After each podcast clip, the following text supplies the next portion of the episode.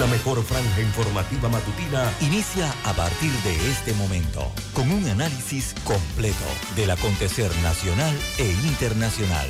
Noticiero Omega Estéreo. Omega Estéreo Noticias.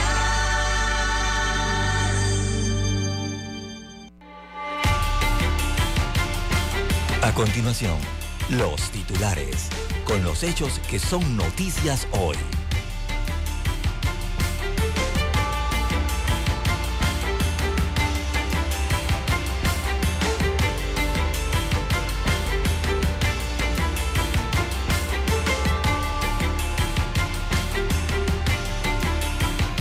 Amigos y amigas, muy buenos días. Hoy es sábado 3 de febrero del año 2024, fecha de inicio de la campaña política de todos los candidatos a puesto de elección. Iniciamos la jornada agradeciendo a Dios Todopoderoso por la oportunidad que nos brinda de poder compartir esta nueva mañana con todos ustedes, amigos y amigas. Pedimos para todos salud, divino tesoro, seguridad y protección, sabiduría y mucha fe en Dios. De inmediato pasamos a conocer los titulares que hay para la fecha. Corte no admite casación, Martinelli cumplirá condena. También tenemos que los infantes podrán tener una cuenta bancaria en la caja de ahorro desde que nacen. Ha sido un tema de mucho comentario en redes sociales. Estados Unidos y Panamá acuerdan reforzar seguridad. Candidatos presidenciales reaccionan a la decisión de la Corte Suprema de Justicia de no admitir el recurso de casación presentado por Ricardo Martinelli. También para hoy tenemos asesinato a sangre fría en Punta Pacífica. En otros titulares, tema de salud pudo desorientar a Cardenal en Chiriquí. Anuncian pago de beca desde el 8 de febrero. Arranca hoy oficialmente la campaña electoral hacia mayo de 2024. También para hoy tenemos estafan al local por 40 mil dólares con cheque sin fondo. Esta es una vieja treta que utilizan los delincuentes, inclusive han quebrado empresas en Panamá por esos cheques sin fondo, dinero que no pueden recuperar y se pierden los inventarios de las empresas y quiebran. Condena contra Martinelli en firme, adelantan programa de pacientes encamados. Dolor por fallecido en accidente. También tenemos que ayer se le rindió homenaje a Luis el Matador Tejada, en un evento largo de toda la mañana y parte de la tarde. Se le dio el último adiós.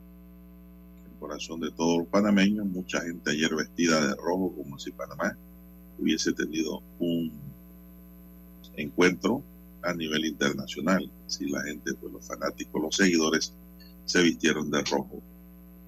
Exfuncionaria del Ministerio Público queda presa por corrupción un vendedor de periódico muere atropellado. Amigos y amigas, estos son solamente titulares. En breve regresaremos con los detalles de estas y otras noticias. Estos fueron nuestros titulares de hoy. En breve regresamos.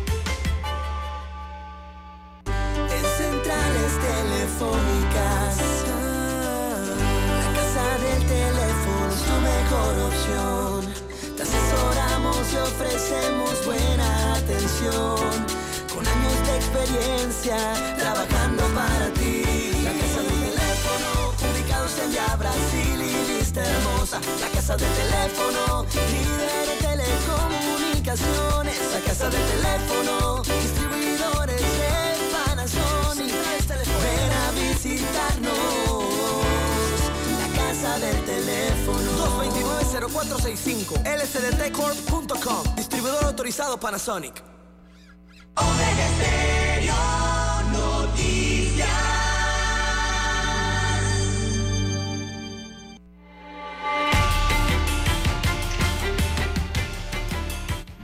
vamos a entrar en materia informativa, amigos y amigas. Bueno, César, ayer para arrancar va la una, número, Roberto, la primera.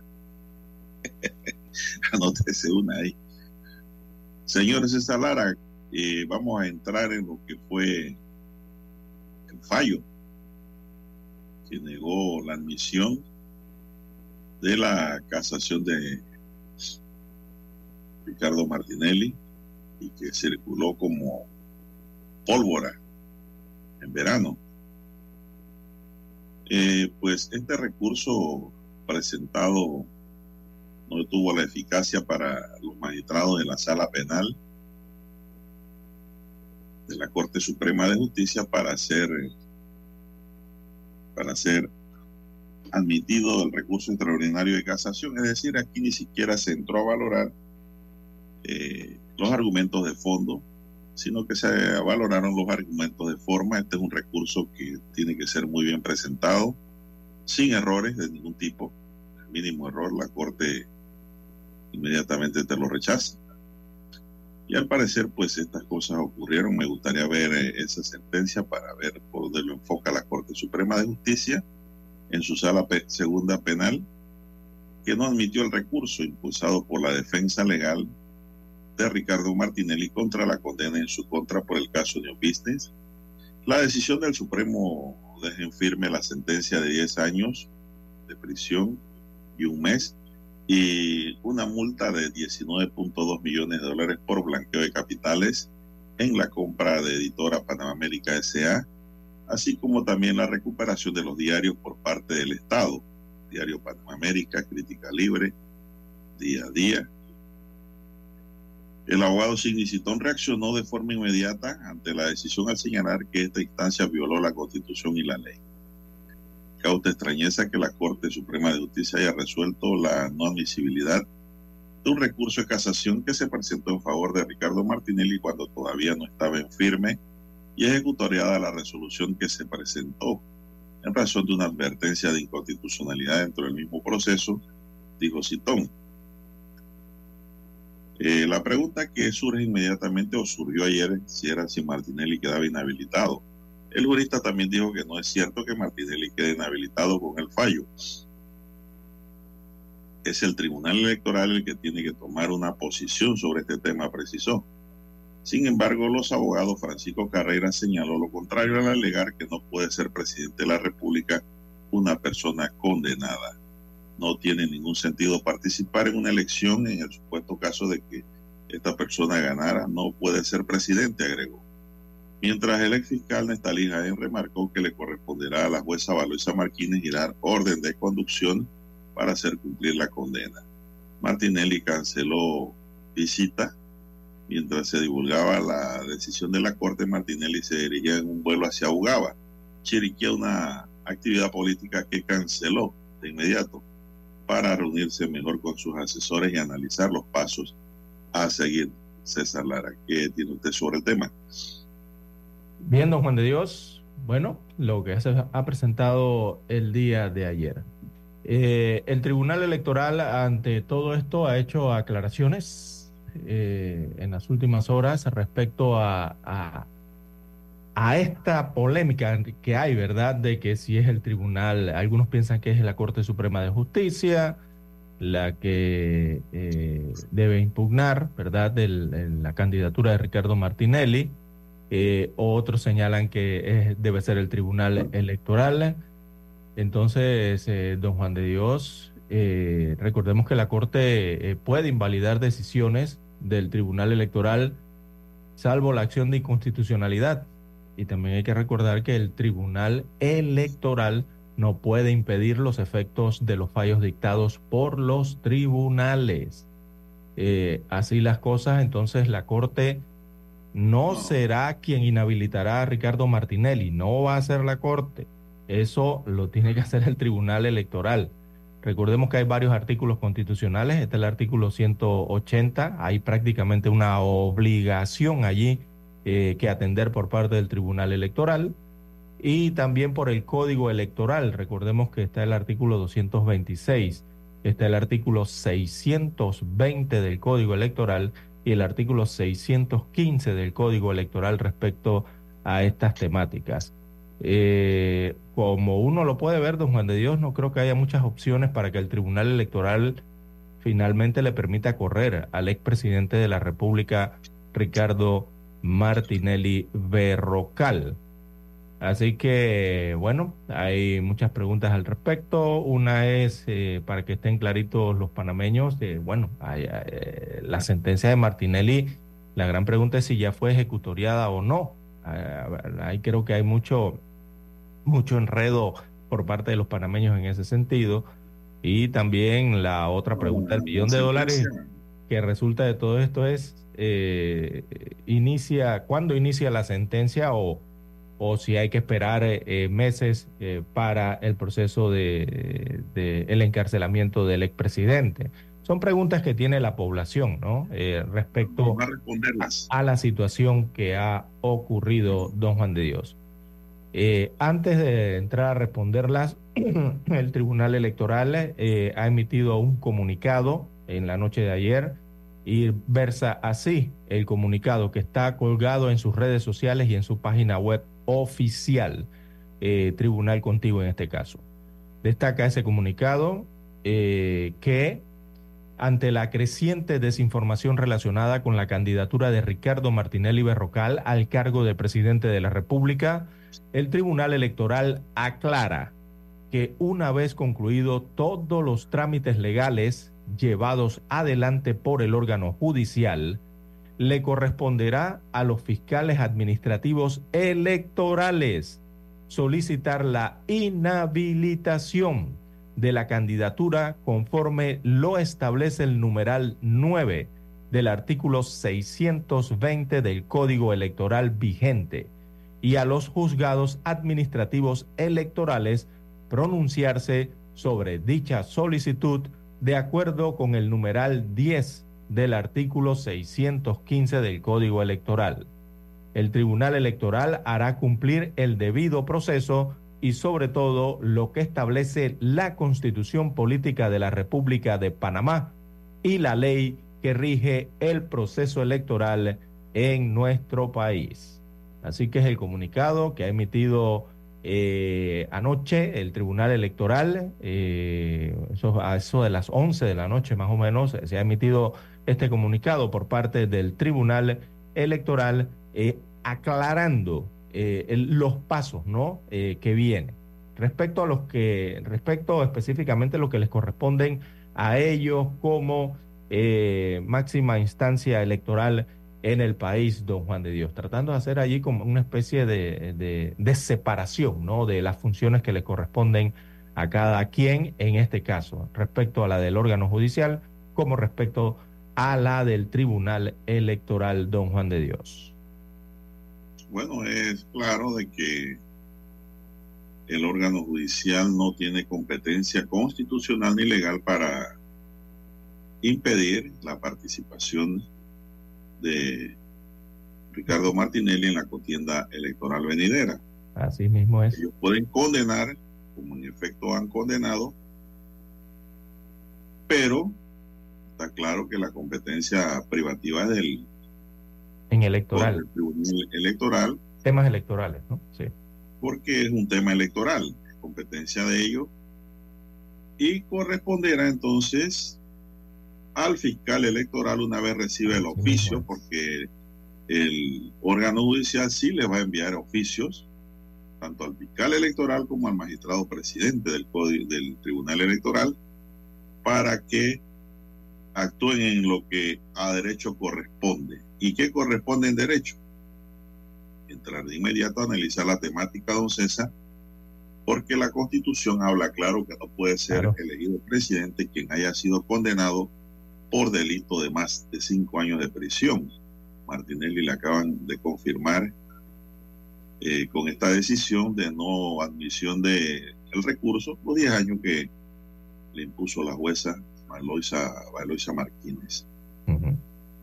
Además tiene que cumplir su propio código electoral, que el artículo 337 del mismo código electoral eh, dice prácticamente esto mismo que señala el artículo 180 que usted ha señalado. Ese artículo 337 del código electoral establece lo siguiente. Los candidatos a presidente y vicepresidente de la República deberán cumplir los requisitos siguientes. En el numeral 3 señala no haber sido condenado por delito doloso con pena privativa de libertad de cinco años o más mediante sentencia ejecutoriada proferida por un tribunal de justicia. Lo dice el propio Código Electoral, además, don Juan de Dios. Ahí está el problema, el problema para Martinelli. Ese es el kit del asunto. Bien, eso por un lado, pero antes vamos a que don Roberto Antonio Díaz eh, nos envíe la primera pausa para continuar con más noticias, más temáticas sobre el caso Martinelli. Noticiero Omega Estéreo. Desde los estudios de Omega Estéreo, establecemos contacto vía satélite con la voz de América. Desde Washington, presentamos el reportaje internacional.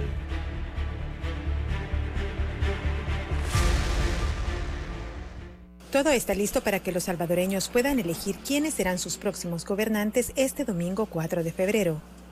Seis candidatos aspiran a la presidencia. Nayib Bukele busca un segundo mandato, pero algunos sectores del país no están de acuerdo con esta decisión, pues consideran que es inconstitucional. Vamos a consolidar con esta elección, eh, de, dependiendo del resultado, eh, ese autoritarismo, pero para llevarnos en tránsito, como digo, a convertirnos en una dictadura. Analistas opinan que esta vez la campaña electoral fue diferente. Los partidos de oposición no hicieron mucha propaganda, mientras que el partido de Bukele se enfocó en resaltar sus logros en asuntos de seguridad. La gente en las calles dice sentirse más segura y confían en sus estrategias para enfrentar a las pandillas. Él es el que ha traído esta tranquilidad. Debería el presidente continuar con el plan que tiene de régimen hasta que el país esté verdad más inventado en la seguridad. Con el régimen de excepción se ha capturado a más de 75 mil personas acusadas de pertenecer a pandillas. Organizaciones denuncian que hay más de 20 mil capturas de personas inocentes y que más de 200 han muerto en las cárceles esperando juicio. Yo no sé cómo va a ser el nuevo presidente para explicarle a los salvadoreños y al mundo todos estos muertos del régimen de excepción. A la gran mayoría le han puesto colaborador y sin pruebas. Analistas señalan que en la propaganda electoral se sugerían ideas como la posible liberación de pandilleros detenidos con el régimen de excepción, en caso de que Bukele perdiera las elecciones o de que el partido Nuevas Ideas perdiera su mayoría en el Congreso. Que los otros están amenazando con hacer distorsión y que salga la vorágine a matar. La campaña terminó el pasado miércoles a la medianoche. Los salvadoreños tienen ahora un periodo de silencio electoral para decidir y razonar su voto para este domingo. Escucharon vía satélite desde Washington el reportaje internacional. Noticiero Omega Estéreo.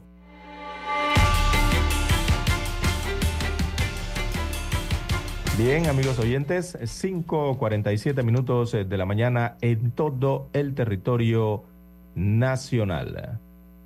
Bueno, sobre la el tema que usted preguntó, que muchos se dicen si esta sentencia está en firme, claro que no.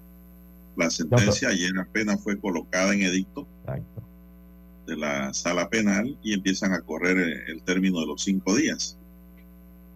A pesar de que ya no hay recurso alguno que presentar para enervar esa decisión, don César. Sí, ¿por qué? eh, Porque, porque don Juan de Dios, los por cinco días, hay... su calendario. Ajá. Su calendario. ¿Hoy qué es? Hoy es Hoy es 3. tres, la, Te la empieza a fecha contar sábado 3. La sentencia sería de Martinelli queda en firme el día 10 de febrero, o sea, apenas inicia el carnaval. sábado de carnaval. Eh, así es. Pero día ¿se cuenta 10 ese día? sentencia queda en firme. Bueno, los días hábiles serían 5 de febrero, 1, 6 de febrero sería el segundo día, 3, 7 de febrero sería el tercer día, 4 de febrero, el jueves 4, sería el cuarto día, y el quinto día sería el viernes 9 de febrero. Exacto, el 10 entonces ya quedaría, pasarían los 5 días, ¿no? Quedarían firmes. Correcto. A pesar de que Entonces, sea eh, fin de semana, don Juan de Dios. Dígame. A pesar de que sea fin de semana, eh, día feriado nacional, No, no, ya- no, tienen que por- ser días hábiles. eh, porque ya han pasado anteriormente los 5 días hábiles. Exacto, sí. No, él entra en carnaval con la sentencia ejecutoriada. Porque el viernes 9 se cumple el quinto día. Y acuérdese que los fallos de la Corte Suprema y de sus salas son de estricto cumplimiento, ¿no? Y son definitivos, no admiten ya recurso alguno. Eh, claro, la norma también permite solicitudes, no recursos, dentro del mismo proceso, que es el recurso de, que ya escuché que lo van a presentar, de aclaración de sentencia.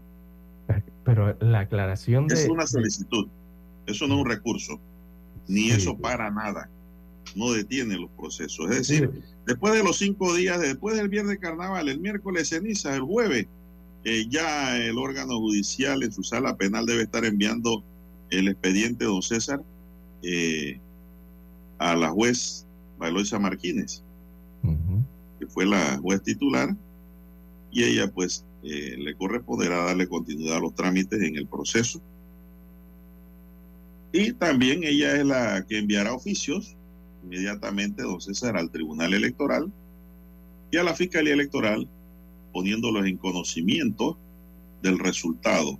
Muchos se preguntarán, oye, pero si todo en Panamá ya sabe que fue condenado, ¿qué hay que poner en conocimiento? No, esto tiene Esto es formalidades.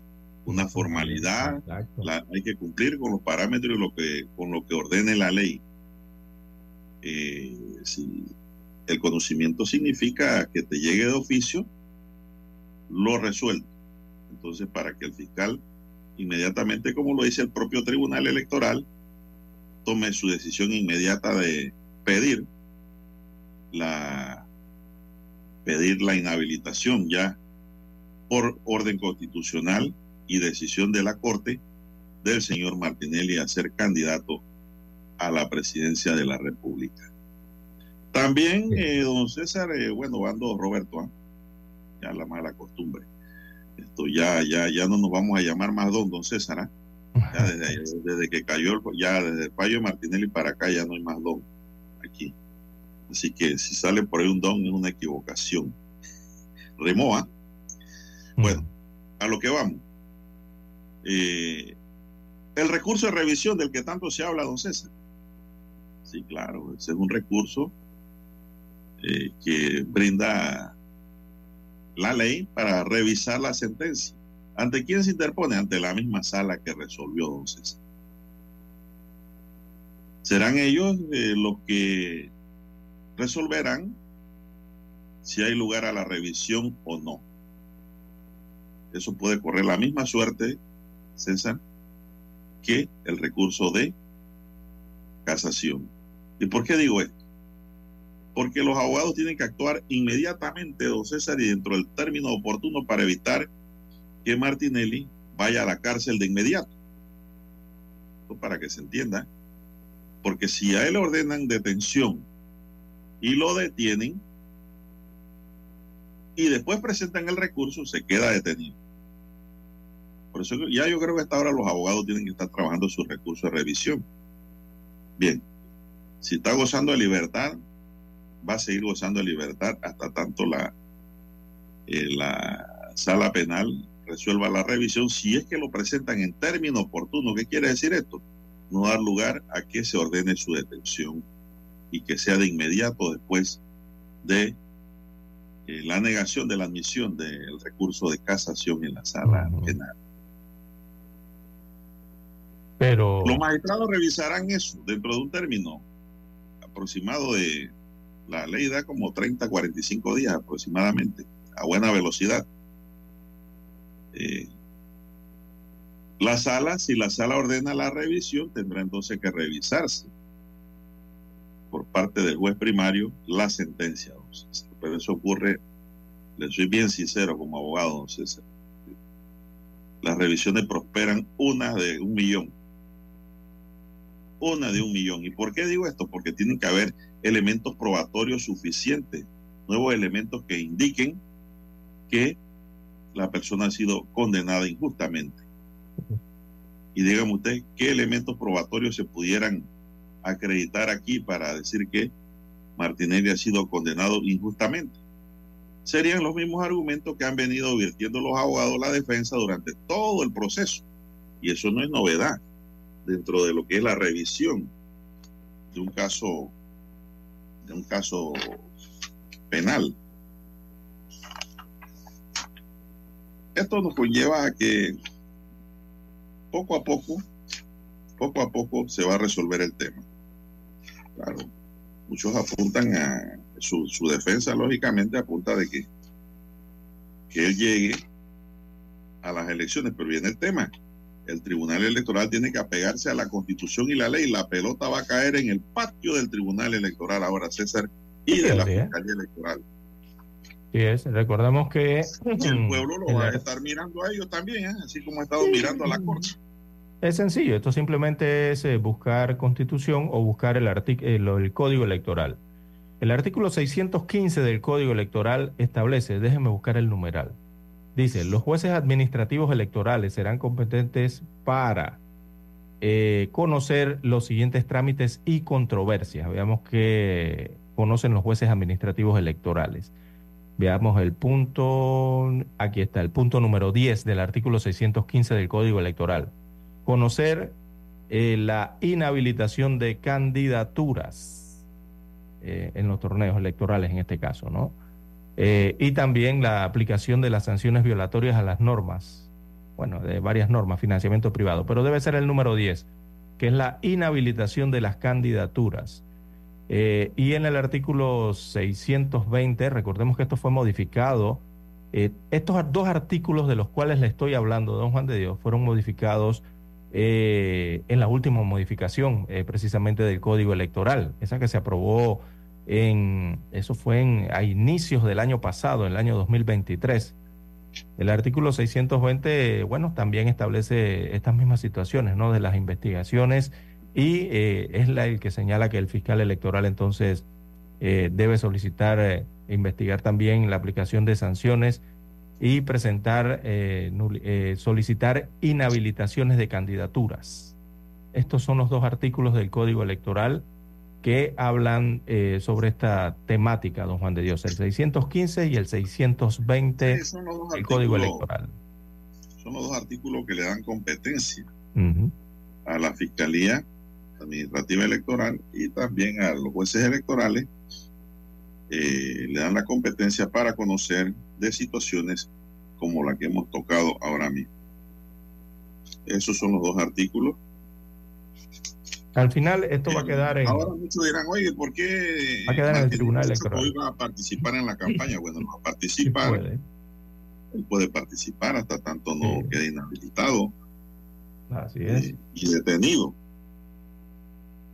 y detenido, porque inclusive inhabilitado y no detenido, puede estar en campaña ayudando a su vicepresidente, ¿no? Así es. Cosas que pueden ocurrir, amigos y amigas. Este es el tema que ahora ya tenemos, son las 5.57 minutos, faltan 3 minutos para el himno nacional. Eh, si hay una condena de más de 5 años eh, o más, eh, y que sea proferida entonces por el cualquier tribunal de justicia. Aquí ya recordemos que la Corte viene siendo el máximo tribunal de justicia en Panamá, a pesar de que el, otro tribunal donde estaba la jueza Valoisa, eh, Martínez ya también había emitido la sentencia, ¿no? y si esa condena llega, llega a ser ejecutoriada o está ejecutoriada según los preceptos y las formalidades, eh, digo, ya el expresidente no podría ser eh, candidato. Es así de sencillo.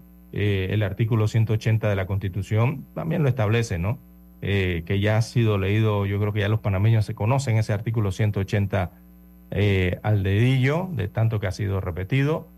Así que las cosas como estarán y siguiendo los parámetros y los preceptos que deben cumplirse, si se cumplen, don Juan de Dios, será el Tribunal Electoral.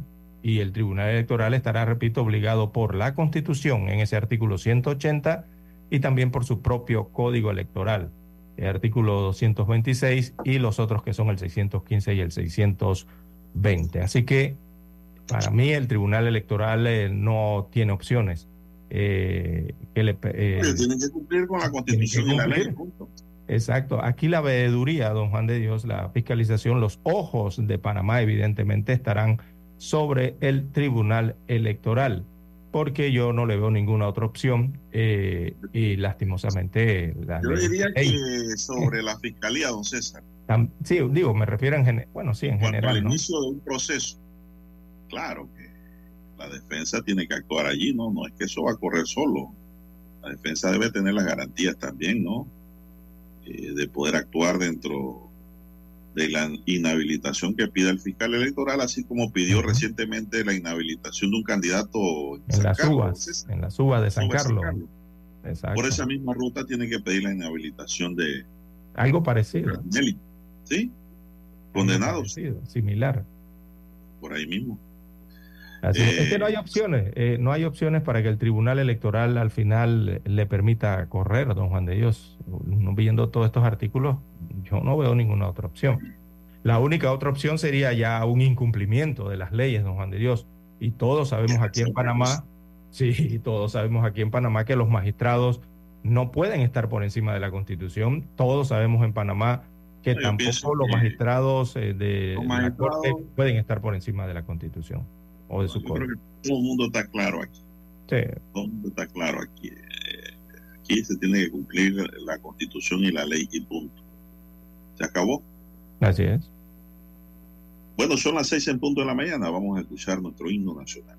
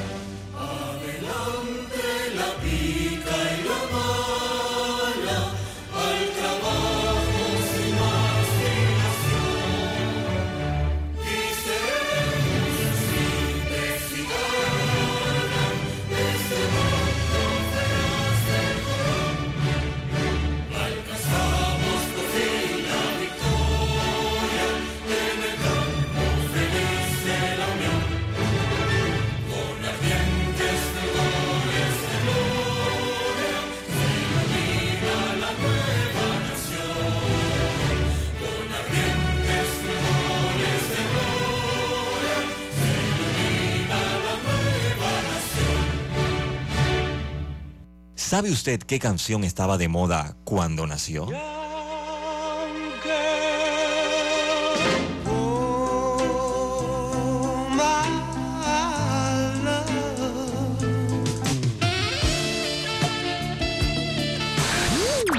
Cuando el hombre llegó a la luna, ¿cuál era el tema que estaba sonando en la radio?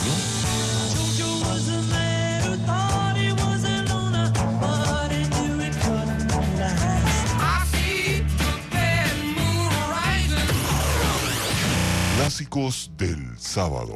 Todos los sábados por Omega Estéreo, la radio sin fronteras. Noticiero Omega Estéreo. Con ustedes las noticias deportivas nacional e internacional más destacadas. Deportes, Omega.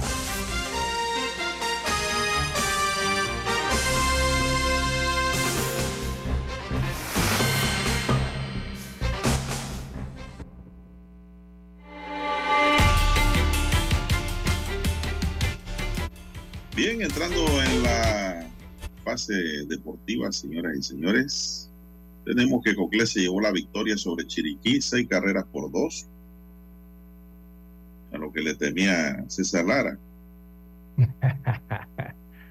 Pero el temor de César pues fue revertido. El equipo de Coclé se llevó la victoria sobre Chiriquí, 6 por 2, en el segundo partido de su enfrentamiento particular dentro de la serie de ocho del Campeonato Nacional de Béisbol Juvenil. En Agua Dulce fue el partido. En el estadio José Antonio Remón Cantera. Lideran la, la serie los coclesanos. Permítame, Lara. Lideran la serie los coclesanos. Bueno, siga usted con la nota porque usted está emocionado. Dos triunfos eh, sin derrota entonces los coclesanos en el primero de los resultados de anoche. Eh, también en el segundo resultado, Veragua se impuso a Panamá Este por nueve carreras a cinco en el estadio José de la Luz Thompson. Esto queda hacia el sector este de la provincia de Panamá, allá en Chepo, en el distrito de Chepo. Ahora la serie entre Veraguas y Este eh, está empatada una victoria por bando. Una victoria para Veraguas, una victoria para los Potros eh, de Panamá Este. Eh, también, eh, bueno, son los dos encuentros de, de, anoche, don Juan de Dios, son los dos resultados entonces en esta jornada del béisbol juvenil. Eh, en los resultados que tenemos a mano en, en, hasta la mañana de hoy, don Juan de Dios. Bueno, el tercer encuentro, César, Hay dos más sí, que lo estoy buscando. de Coclé Chiriquí será el domingo. 4 de febrero y se va a jugar en el Kenny Racing de David a las 7 de la noche. El tercer encuentro. Está la cosa pareja, César. ¿eh? Los equipos están ganando y los que pierden hoy ganan mañana. Es decir, está equilibrado el tema del béisbol juvenil. Bueno, estas han sido las notas deportivas para hoy. Deportes, Omega.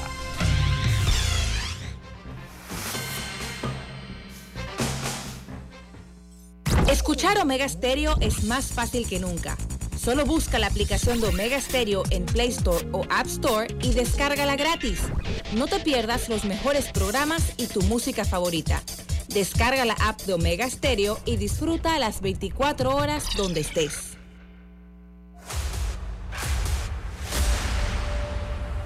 Desde los estudios de Omega Estéreo, establecemos contacto vía satélite con la voz de América. Desde Washington, presentamos el reportaje internacional.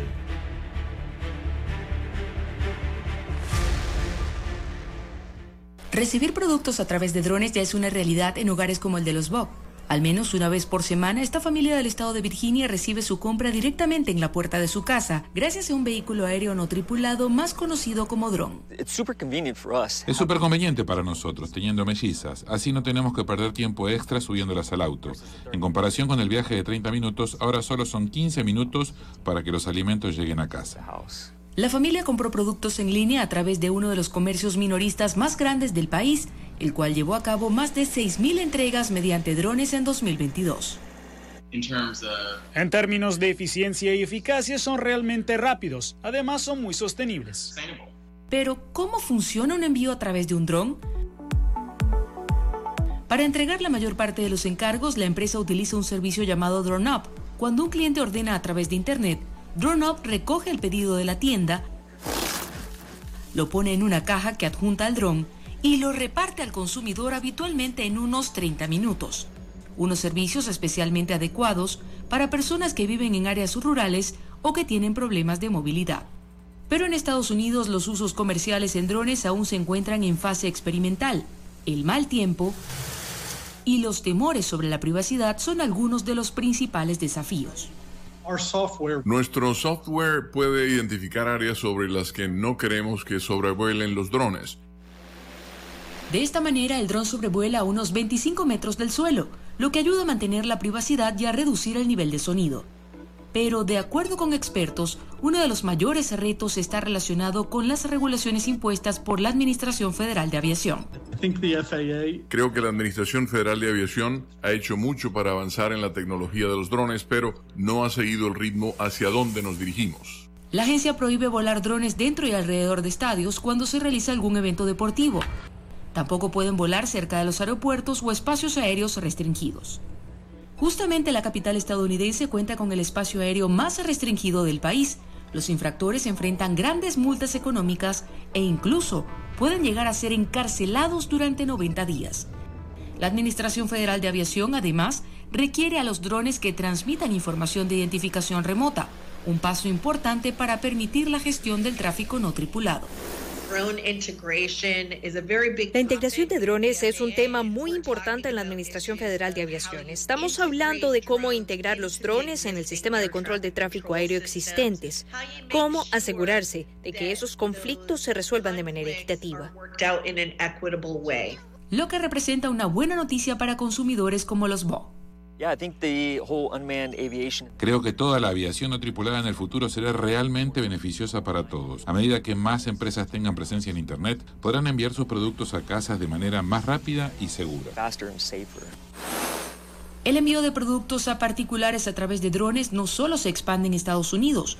Un estudio realizado por la consultora tecnológica McKinsey señala que entre 2021 y 2022 el número de paquetes enviados a través de drones aumentaron más de un 80% con casi 875 mil entregas a nivel mundial. Voz de América.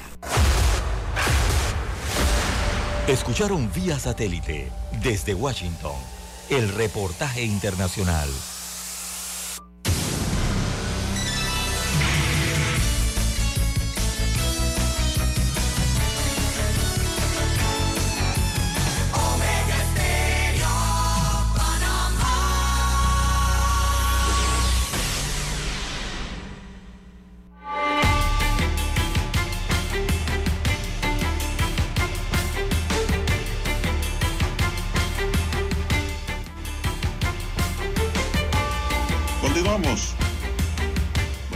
Se registró también un homicidio, don César, dicen que fue a sangre fría allá en el área de Punta Pacífica. Y la policía tiene sospecha que es un choque entre miembros de banda. Pero de... Dígame. Pero nuevamente en Punta Pacífica. Y según observó el video, saliendo del centro médico ubicado en Punta Pacífica.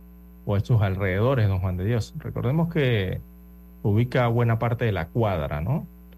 Eh, este es otro nuevo crimen en el país, eh, no hay nadie detenido y bueno, se maneja el móvil de, como usted bien señala, de rivalidades entre bandas. El resultado en la tarde de ayer, un muerto y un herido que deja este ataque a bala perpetrado eh, en los estacionamientos de un edificio ubicado en el sector de Punta Pacífica. Esto corresponde al corregimiento de San Francisco en la ciudad capital.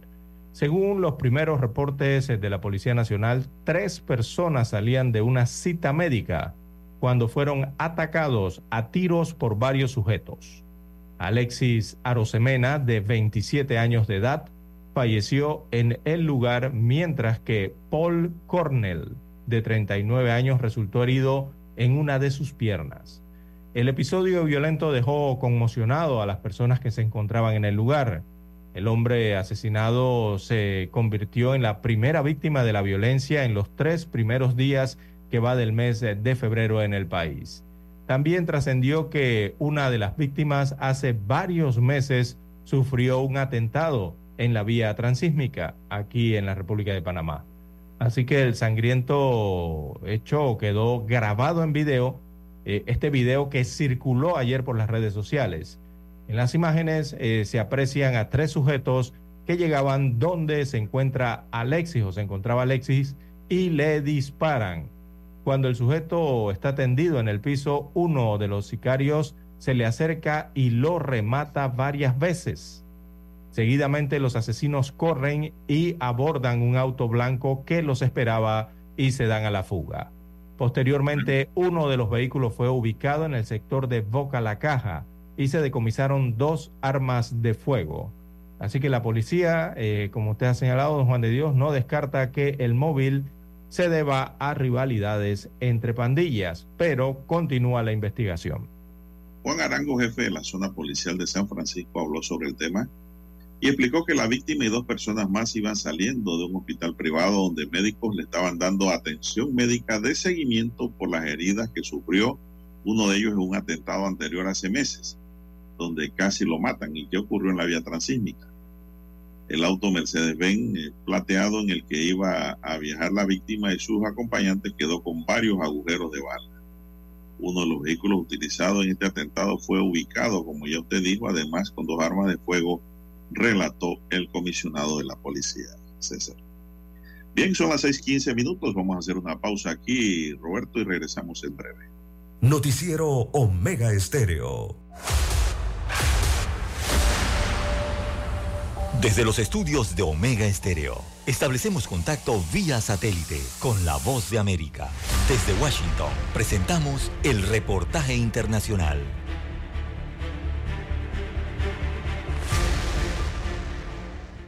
Tras el ataque del 7 de octubre, las familias israelíes ahora enfrentan el peso de la guerra. David Cass y su familia son un ejemplo.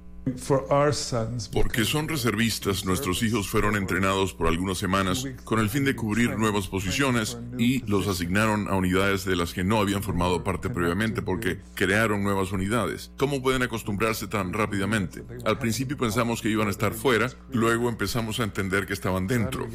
Su hijo mayor, padre de tres niñas, le contestó una videollamada desde Gaza. Detrás de él vi las imágenes de la destrucción, pero vale la pena decir que somos una familia que busca la paz, que procura tener buenas relaciones con los palestinos, pero jamás ha destruido cualquier esperanza al respecto. La mayoría de los israelíes se preparan para una guerra prolongada. Según una encuesta publicada el mes pasado por Israel Democracy Institute, el 68% cree que continuará más de dos meses y el 46% espera que dure más de cuatro meses.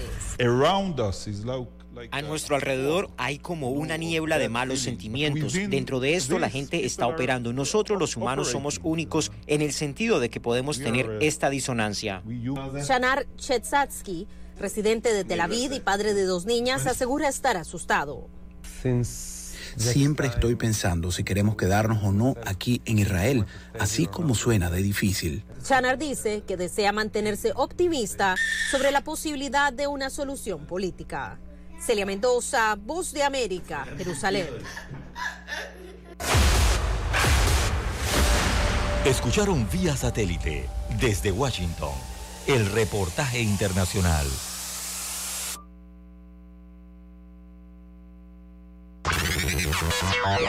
Desde el dominante Cerro Azul, Omega Estéreo cubre las provincias de Panamá, Colón, Darién, Panamá Oeste y las playas en los 107.3.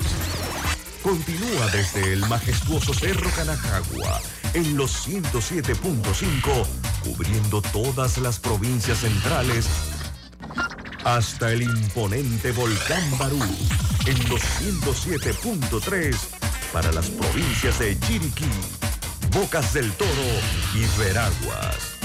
Omega Estéreo para todo Panamá.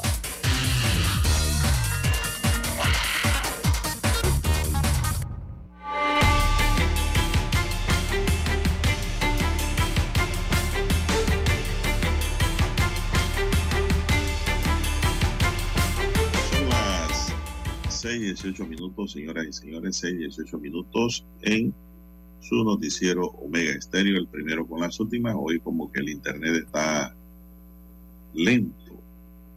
Yo no sé si eso es en mi equipo o es en todo Panamá.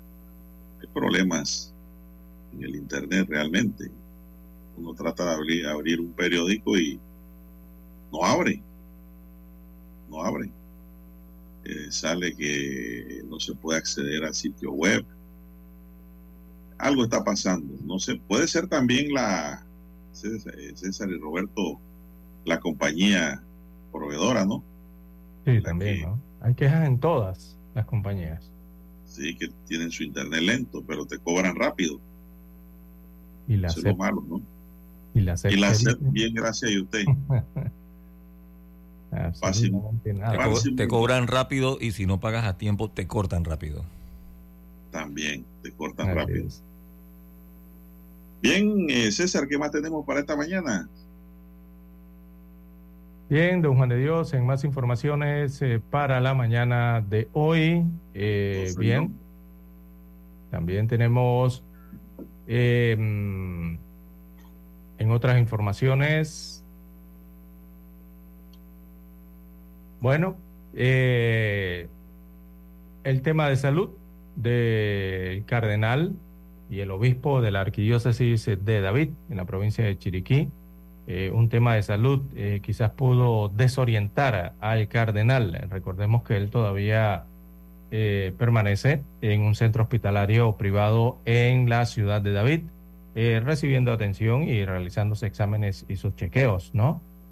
Es lo que hasta el momento se ha conocido en cuanto a la situación ocurrida a el cardenal y obispo José Luis Lacunza Maestro Juan. Eh, un problema referente a su salud pudo motivar la situación que se produjo con la desaparición por 50 horas del cardenal, quien el próximo 24 de febrero cumplirá 80 años de edad. El cardenal reapareció la tarde del jueves después de haber salido el martes del obispado de David. Fue encontrado en el sector de Jaramillo, este es un corregimiento, en el distrito de Boquete, dentro de un auto Nissan X-Trail color blanco con matrícula 609242. La Policía Nacional ubicó al purpurado en buenas condiciones eh, de salud, pero eh, desorientado, motivo por el cual fue trasladado a un hospital y eh, entonces permanece en ese hospital todavía recibiendo sus atenciones. Bueno, parte de lo que de lo poco que se conoce entonces, eh, porque ni la, el arzobispado, tampoco la curia panameña, la Policía Nacional o el Centro de Salud, los médicos han dado mayores explicaciones al respecto de eh, la situación del cardenal eh, José Luis Lacunza, maestro Juan. No, sí, nadie ha explicado mayor cosa de lo que ha, ha ocurrido. Lo que se ha dado a entender es que ha tenido una especie como César de desorientación. ¿Verdad? Eh, ¿Qué ocurre normalmente en las personas de más de 70 años? Eh, hay personas que tienen 90, 100 años, están claritos, pero el problema es que la mayoría después de los 70 años padecen de un Alzheimer temporal, en los primeros inicios se le olvidan las cosas y, y eso es producto de la edad, ¿no? No, no es nada extraordinario que esas cosas ocurran en personas. Ya el cardenal está llegando a los 80, creo que tiene 79 años. Pero de todas maneras pienso que la iglesia debe explicar qué está pasando con el cardenal. Todos queremos saber después de semejante preocupación que nos embargó cuando se difundió la noticia de que no aparecía. Son las 6:23 minutos, 6:23 minutos. Tengo problema con mi internet. César, no sé cómo está tu internet, si está rápido, está lento. Voy a tener que resetear la máquina. Son las 6:23 minutos. Bueno, me está preguntando aquí que hable, un poquito del recurso de revisión que tiene el Código Judicial para retomar el caso eh, Martinelli. Bueno, ya como explicamos anteriormente, el recurso de revisión es un recurso que se presentan contra las sentencias ejecutoriadas, cualquiera que sean los tribunales que las hubiese dictado en los casos siguientes. Aquí está la mecánica. Cuando dos o más personas hayan sido condenadas en virtud de sentencias contradictorias por un mismo delito que no hayan podido ser cometidos sino por una o por un número menor de los sentenciados.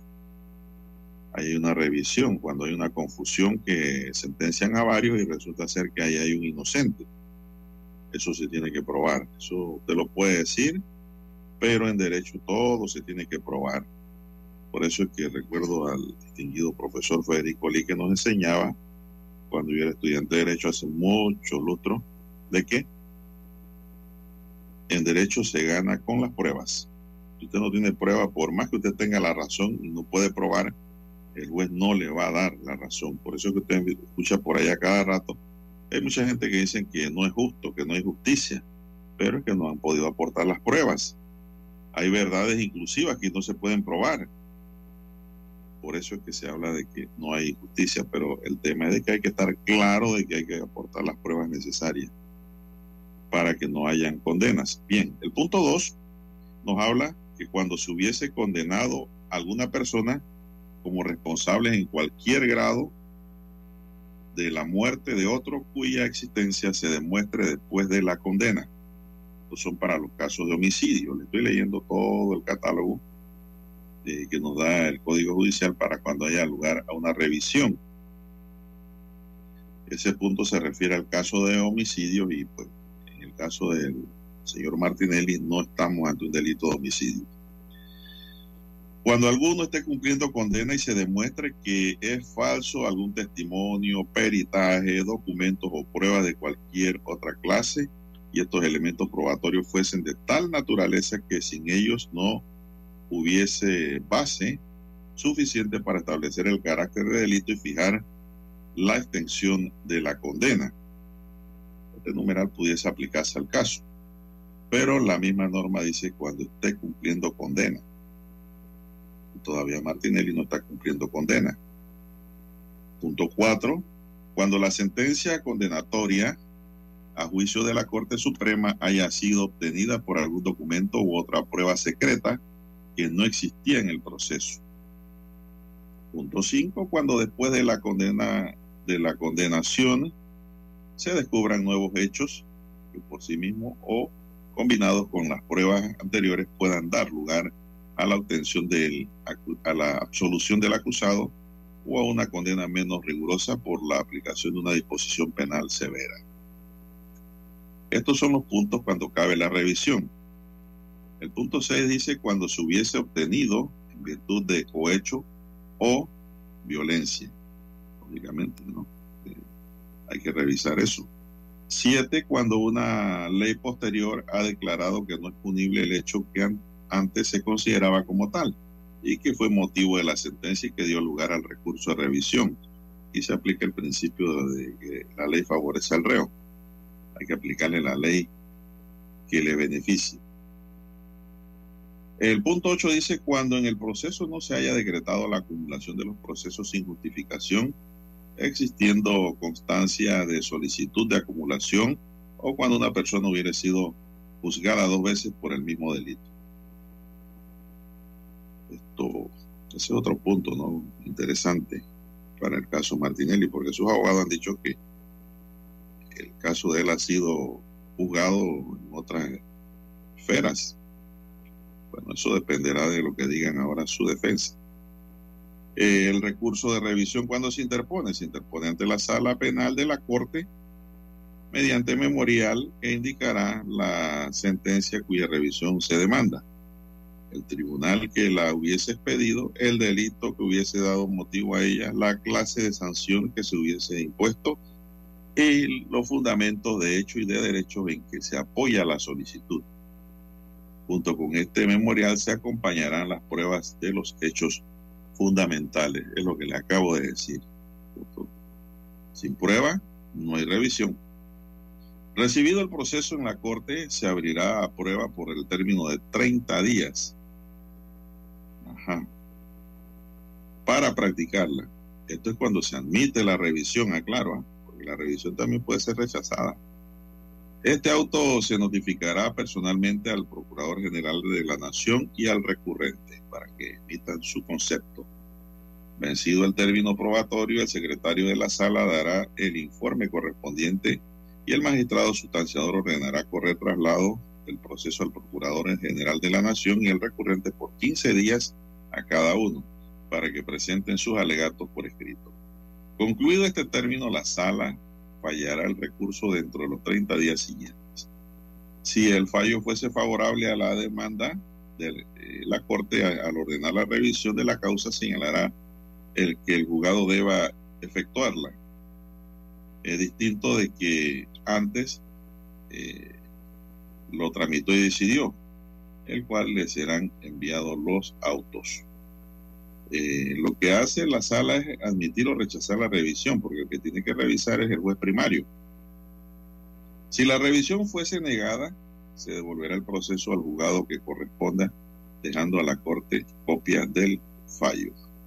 En el mismo fallo que ordene la revisión, la Corte puede decretar la libertad provisional del condenado si estuviese detenido.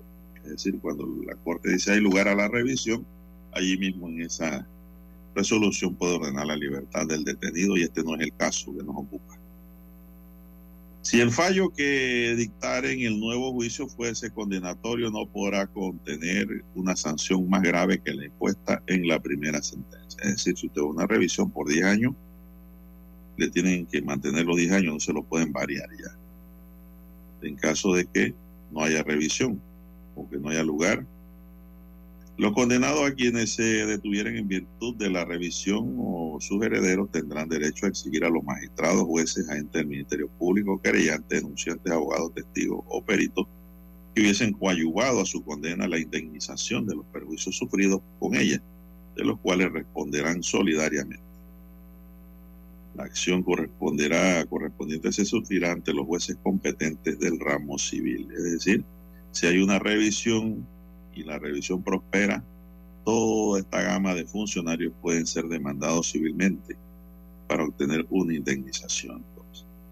Cuando un condenado en segunda instancia por delito que admite escarcelación confianza está haciendo uso de su facultad y ha agotado todos los recursos ordinarios y extraordinarios propios del proceso penal, propone oportunamente recurso extraordinario de revisión, podrá seguir gozando del beneficio de la libertad condicional hasta tanto se decida este en forma desfavorable al recurrente. Si después de ejecutada una sentencia condenatoria se promulga una ley penal como consecuencia de una acción constitucional, la ley o la decisión favorecen al reo. La Corte Suprema de Justicia en la sala penal revisará la sentencia condenatoria a fin de aplicar esta ley o su decisión. La revisión se hará de oficio o a solicitud del reo, del Ministerio Público o de cualquier ciudadano en acción popular, previo al trámite indicado en el artículo 2455. Hemos tocado aquí todo lo que corresponde al capítulo de la revisión eh, judicial dentro del panorama jurídico panameño en materia penal.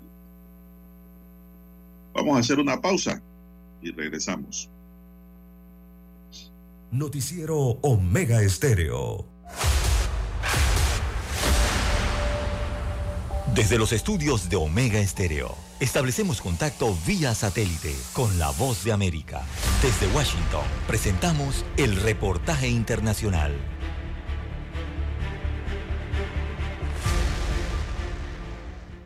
El líder de la mayoría demócrata del Senado, Chuck Schumer anunció un voto de prueba el próximo miércoles sobre el proyecto de ley de seguridad nacional que incluye un acuerdo bipartidista sobre restricciones de política migratoria en la frontera y el paquete de ayuda a Ucrania e Israel.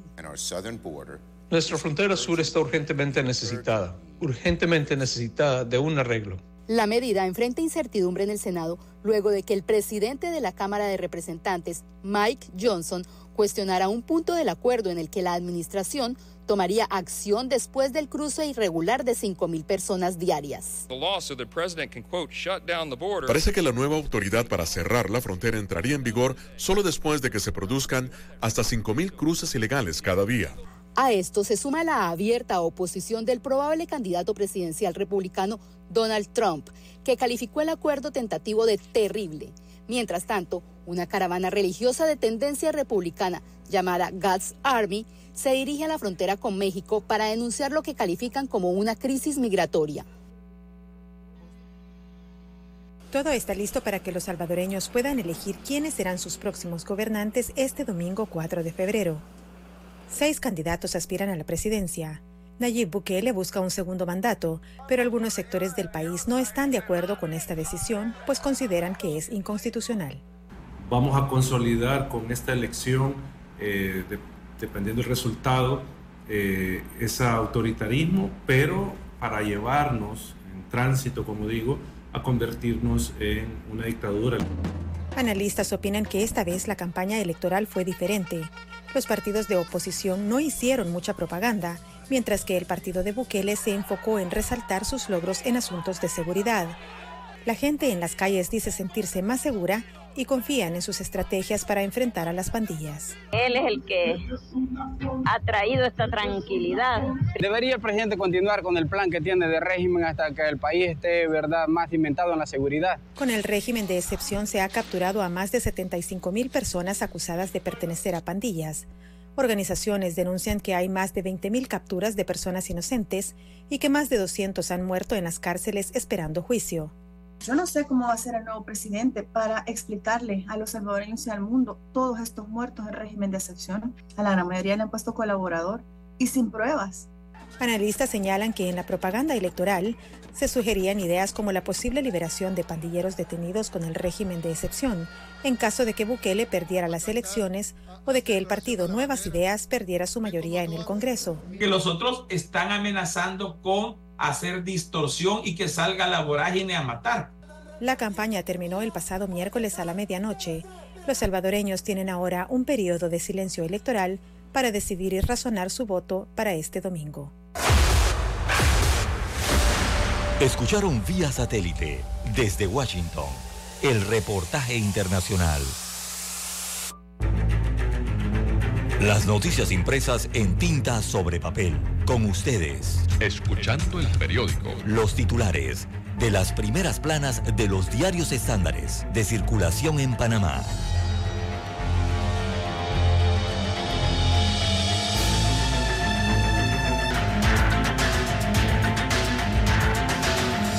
Bien, amigos oyentes, el diario La Prensa titula para este 3 de febrero del año 2024, Histórico Martinelli, primer expresidente condenado por lavado de capitales en Panamá. Así que siete años después de la denuncia que presentó el diputado panameñista Jorge Iván Arrocha en el Pleno de la Asamblea Nacional, el caso New Business llegó a su final cuando la Corte Suprema de Justicia dio a conocer que rechazó la admisión de un recurso de casación interpuesto por los abogados del expresidente Ricardo Martinelli. Así que recordemos que el expresidente Martinelli eh, tuvo su gestión durante el 2009 y el año 2014 en la República de Panamá. También aparece el sábado picante, lo titulan Atrapado sin salida, eh, refiriéndose o dándole continuidad a la temática eh, de lo que ha ocurrido en la Corte Suprema de Justicia. También elecciones 2024 empezó la campaña política rumbo al 5 de mayo, precisamente arranca el día de hoy, desde anoche, 12 medianoche. También programa de enfermedad y maternidad de la Caja del Seguro Social enfrenta déficit y reducción de reservas, destaca la página de económicas del diario La Prensa. Mujeres valientes en la Corte Suprema de Justicia, aparece en las fotografías de las tres magistradas que decidieron entonces la no admisión de la, de la casación del expresidente Martinelli. También la Corte admite la casación de Ricardo, no admite, perdón, la casación de Ricardo Martinelli, la condena de 10 años y 8 meses de prisión queda en firme, destaca el diario La Prensa. También tiene un llamado, un recuadro que establece a forma de pregunta qué hay que hacer para dar cumplimiento a la sentencia condenatoria de New Business. Entra en escena la juez Marquínez, destaca un análisis del abogado Rodrigo Noriega en el diario La Prensa. También la fotografía del diario eh, muestra el, el, el Hawker 800, esta es una aeronave, un jet con matrícula N799-9RM. Bueno, este es el avión que utiliza el expresidente Ricardo Martinelli y lo titulan Paren el avión. Martinelli estaba listo para ir a Chiriquí hasta que se enteró del fallo del caso New Business. En otros títulos eh, del diario La Prensa para la mañana de hoy, Panamá le rinde homenaje a Luis Matador Tejada, gloria del fútbol. Negrito confirma que Matador fue el puente para llegar al fútbol peruano, según las entrevistas. También Penedo dice que Tejada es la nobleza del fútbol, la humildad hecha persona. Destacan como parte de los titulares. También el diario La Prensa, bueno, busca cuál es la mejor fonda de Panamá. Sí, hay un recorrido por las eh, recomendadas. Son 12 las fondas recomendadas por los chefs. Y bueno, destaca la publicación que son los guardianes entonces de las tradiciones culinarias arraigadas, las fondas son el lugar ideal para comer rico y barato y buscan allí cuáles son las mejores. También otros títulos para la mañana de hoy. Bueno, trabajadores de las ciencias agrícolas realizarán marcha a la presidencia de la República el 7 de febrero próximo para exigir ajuste salarial. También aprenden a ciudadano venezolano requerido por la Interpol tras cruzar la selva del Darién, tema que tiene que ver con migración. Eh, en el tema de la violencia, reportan una persona muerta y otra herida tras balacera en el sector de Punta Pacífica, esto en el corregimiento de San Francisco. Hay un reportaje especial hoy en la prensa con eh, Ilia Espino de Marota, eh, que dice que el canal prioriza el equilibrio entre operaciones y el abastecimiento de agua. También se informa que vendrá el desembolso. A partir del 8 de febrero pagarán las becas de concurso y desde el día 26 de febrero el pase U, según informa el gobierno central. Bien, y el COVID-19 en su reporte eh, semanal destaca el MINSA 467 casos nuevos, 5 defunciones y positividad de 9. Bien, estos son los principales titulares que presenta hoy el diario La Prensa. Revisemos ahora la portada de la estrella de Panamá. Corte no admite casación. Martinelli cumplirá condena, dice en su primera plana la decana. La sala penal de la Corte Suprema de Justicia fijó este viernes el edicto en el que rechaza el recurso de casación. La educación emocional en colegios panameños es otro titular. Panamá, tu gente primero. Otros titulares, hoy la decana dice, los infantes podrán tener una cuenta bancaria en la caja de ahorro, solo el 50% de la población se encuentra bancarizada. El día en que el país se vistió de rojo, un Panamá entero se abrazó para despedir al máximo goleador de la selección panameña otros titulares, el proceso electoral es la oportunidad para impulsar políticas, dice Ana Graca, la representante de la ONU en Panamá, habló en portada sobre la grave desigualdad del país. Estados Unidos y Panamá acuerdan reforzar seguridad. Funcionarios de los gobiernos de Panamá y de los Estados Unidos tuvieron una reunión ayer viernes en el país. Candidatos presidenciales reaccionan a la decisión de la Corte Suprema de Justicia con la decisión de la Sala Segunda de lo penal eh, sobre la pena a Martinelli de quedar inhabilitado como candidato presidencial. En Panamá se incrementa el contrabando de cigarrillos ilegales. Otro titular nos dice, Cortizo anuncia pago de becas a nivel nacional. Cerro Patacón, la necesidad de transformación en la gestión urbana.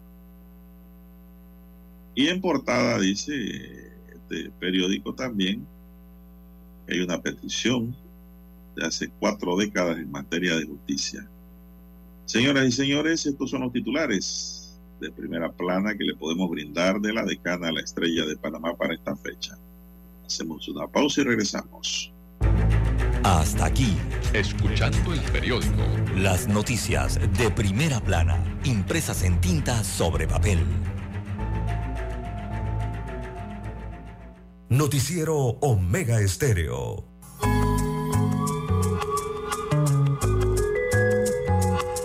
La economía mueve al planeta Con ustedes, desde Washington, vía satélite, la nota económica.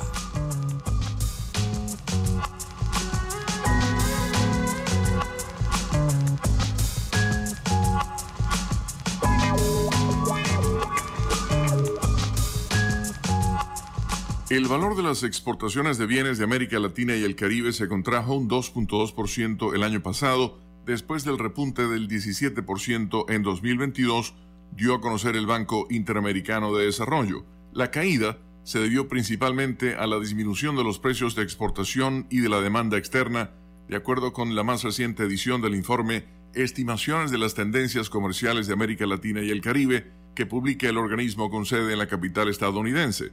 El cambio climático también tuvo un fuerte impacto con la sequía, sobre todo en Sudamérica, destaca la agencia AP. La retracción tiene lugar en momentos en que la región atraviesa una desaceleración económica. El Fondo Monetario Internacional, por otro lado, pronostica un deficiente crecimiento del 1.9% en estos 12 meses, sobre todo a raíz de las dificultades que enfrenta la economía argentina, cuyo presidente Javier Milei puso en marcha un plan de ajuste con la meta de ordenar la situación macroeconómica de la nación sudamericana. En momentos de dificultades económicas, las exportaciones son fundamentales porque permiten obtener ingresos desde el exterior que de otra manera no pueden generarse en los países. Las tendencias de la región indican que las exportaciones no se recuperarían rápidamente y que la contracción seguirá por lo menos durante este primer semestre. Empero, es alentador que las perspectivas económicas globales estén mejorando ya que eso podría reflejar una mayor demanda de los productos que los países latinoamericanos venden al exterior. Argentina vio los efectos del cambio climático en su agricultura en 2023 con una severa sequía que provocó una caída de sus exportaciones de poco más del 25%.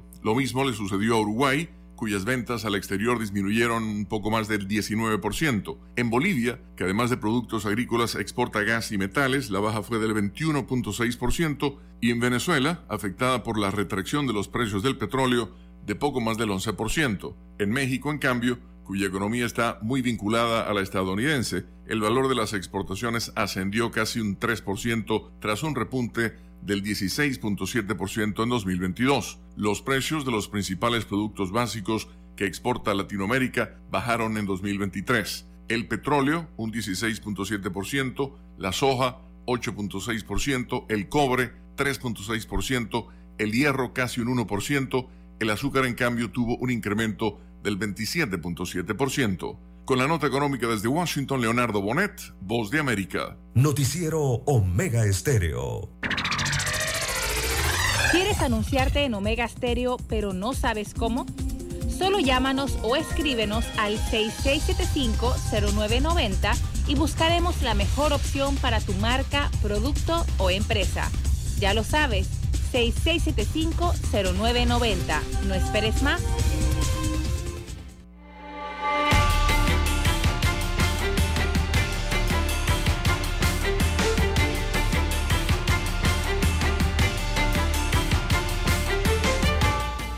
Bien, amigos oyentes, 6:47 minutos de la mañana en todo el territorio nacional.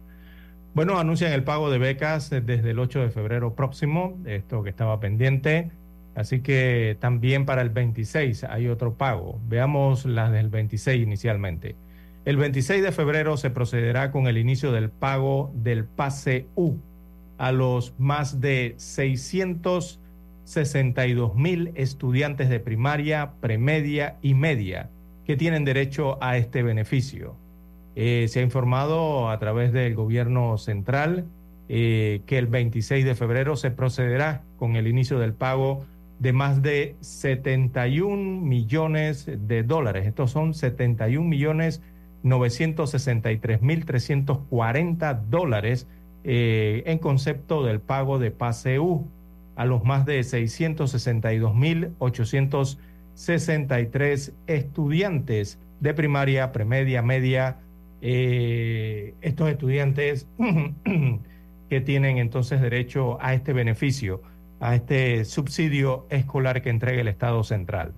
Adicional, los estudiantes universitarios con asistencias económicas que no han cobrado su tercer pago del año 2023 recibirán el 19 de febrero de este año su beneficio que suma en total, ¿no? Suman 8.282.550 dólares eh, que van a estar siendo desembolsados a los universitarios en concepto del pago del tercer, del tercer pago del año 2023. Eh, a otros 113.516 estudiantes de primaria, premedia y media con becas de concurso, puestos distinguidos, lograrán también el pago de más de 24 millones de dólares, según anuncia el gobierno central. También eh, a partir del 8 de febrero se pagará a quienes cobran por tarjeta clave social y el 19 de febrero a quienes cobran por cheque, según han sido los anuncios por parte de las autoridades educativas y también del Ejecutivo respecto a este pago que estaban atrasados y que, bueno, muchas personas eh, estaban preguntando por este pago y por qué no se había realizado, ¿no? Así que repetimos, a partir del 8 de febrero se inicia el pago de las becas, eh, don Juan de Dios. Bueno, así es. Van a poder usar, hacer uso de sus recursos, muchachos. Bien, son las 6:50 minutos. La no admisión del recurso de casación en el caso Neoviste, que confirma la condena por delito de blanqueo de capitales al expresidente Ricardo Martinelli y su inhabilitación como candidato presidencial, agrego yo posiblemente, porque el fallo no lo inhabilita, sin duda cambia el escenario político de cara a las elecciones del 5 de mayo. Así las cosas, los aspirantes a la silla presidencial reaccionaron ayer. Por ejemplo, Zulay Rodríguez, candidata presidencial y diputada por la libre postulación, manifestó que con esta decisión de la Sala Segunda de lo Penal de la Corte se ha demostrado la injerencia del gobierno del presidente Cortizo y el vicepresidente José Gabriel Carrizo en las decisiones judiciales. La verdad es que no veo prueba fehaciente, don César, don Roberto, que digan que estos señores han metido la mano en la Corte. Si me presentan las pruebas, lo acepto. Eh, dice echaron mano del eh, lawfare para tratar de salvar a su candidato minero, pero estoy seguro que en mayo el pueblo les pasará la factura en las urnas. Eso es lo que dice ella. Por otro lado, acá Ricardo Lombana también dice, eh, quien es candidato presidencial por el movimiento Otro Camino, Lombana dice, la Corte Suprema de Justicia y el órgano judicial se han parado en el lado correcto de la historia y termina finalmente de condenar a uno de los corruptos más grandes que ha tenido el país desde la política.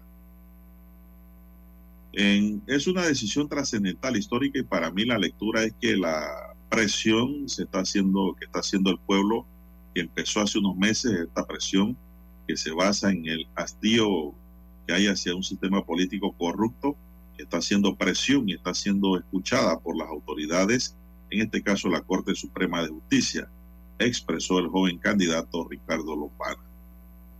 Sin embargo, indicó que todavía falta mucho, ya que Martinelli no es el único corrupto que ha utilizado los fueros y privilegios para evadir la justicia, toda vez que hay varios candidatos presidenciales que han utilizado recursos parecidos, pero que esos el pueblo se encargará de ellos en las urnas. Por otro lado, habló Martín Torrijos, dice candidato presidencial del Partido Popular, opinó que la Corte Suprema de Justicia ha puesto punto final a un caso de alto perfil que además tiene repercusiones en la oferta electoral en las próximas elecciones. Pero aclaró que ello no altera, ello no altera en absoluto el rumbo de la campaña política porque no está basada en la suerte de otras candidaturas, ni en descalificaciones, ni en alianzas oportunistas, sino una propuesta concreta, viable, encaminada a atender los problemas que aquejan y preocupan a los panameños. Eh, Maribel Gordón también habló, ella es candidata presidencial por la libre postulación y dijo que hay parte, una corrupción profunda y escandalosa que siguen prevaleciendo cuando los personajes de cuello blanco siguen fuera de las cárceles por el pacto de gobernabilidad que existe entre la partidocracia. Eh, corrupto no condena corrupto, dice Gordón. Esas fueron las opiniones que recogió eh, la estrella de Panamá sobre el fallo eh, vertido ayer y que está en edicto sobre la no admisión del recurso de casación a Ricardo Martínez. Son las 6:54 minutos, señoras y señores, 6:54 minutos. Bien, esto, eh, don Juan de Dios, el no aceptar el recurso de casación, eh, bueno, es considerado por la gran mayoría como un mensaje, ¿no? Que está enviando la justicia eh, a la clase política y también a la clase económica del país. Veamos otras reacciones ayer. Rómulo Rux, candidato presidencial de la alianza que integran los partidos Cambio Democrático y Panameñista, sostuvo que esta es una decisión final y definitiva que hay que respetar y hacer cumplir. Dijo, nosotros, abro comillas, le cito, eh, nosotros seguimos trabajando y enfocados en lo que nos corresponde para lograr el cambio que Panamá necesita, independientemente de lo que suceda en otras campañas, según remarcó Rooks.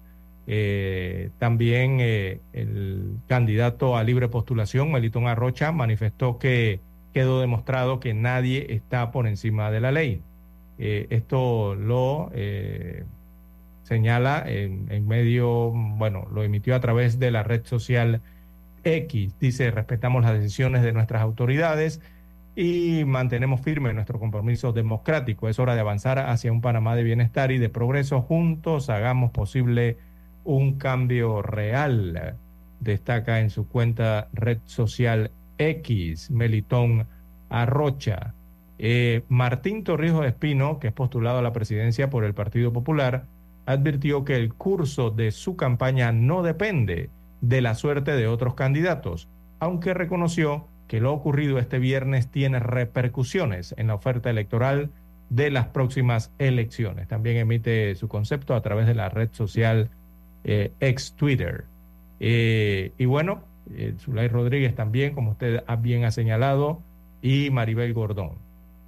Olga de Ovaldía eh, directora ejecutiva de la Fundación para el Desarrollo de la Libertad Ciudadana, capítulo panameño de Transparencia Internacional, eh, dijo lo principal de todo esto es que Panamá logre acabar con la impunidad, puesto que a partir de, allí eh, iremos caminando para evitar actos de corrupción. le cito a Deovaldía. Cuando se trata de casos de gran corrupción es cuando más la justicia debe actuar es importante y sienta un gran precedente porque se trata de un funcionario que se debía al Estado, según agotó eh, Olga de Ovaldía.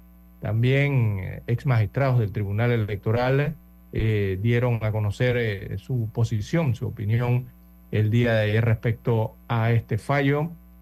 por ejemplo, Guillermo Márquez Amado subrayó que con la decisión de la sala penal, Martinelli no puede correr como presidente de la República. Eh, también la ex procuradora Ana Matilde Gómez emitió conceptos eh, y bueno, indicó que en buena hora se hizo justicia, abro comillas. El primer mensaje es que la justicia está lista para resistir los embates del poder político y económico, según apuntó Gómez. Bueno, parte de las reacciones del día de ayer, al conocerse el rechazo, la no admisión, es el término correcto, la no admisión de la casación, del recurso de casación de Ricardo Martinelli Berrocal. Bueno, hemos recibido aquí en el WhatsApp muchas, muchos reportes de que nos caímos con César del internet y hasta de la app, pero no en la emisora. Así la estamos al aire. telefónica, que Belanguer es la que tiene problemas en su red. Es la que tiene problemas ahora mismo con fluctuaciones que la señal va y viene.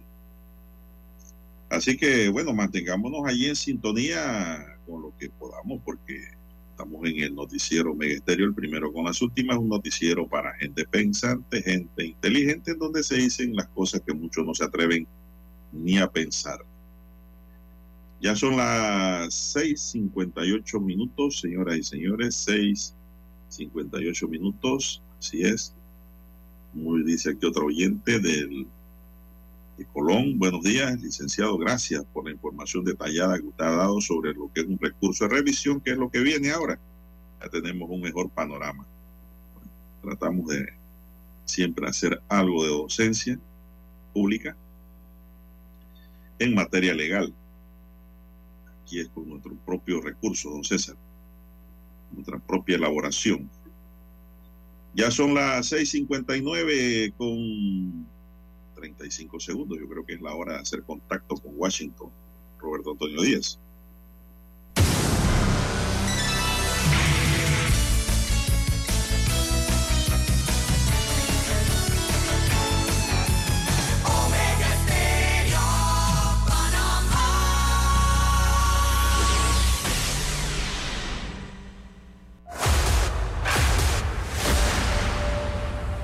Desde los estudios de Omega Estéreo, establecemos contacto vía satélite con la voz de América.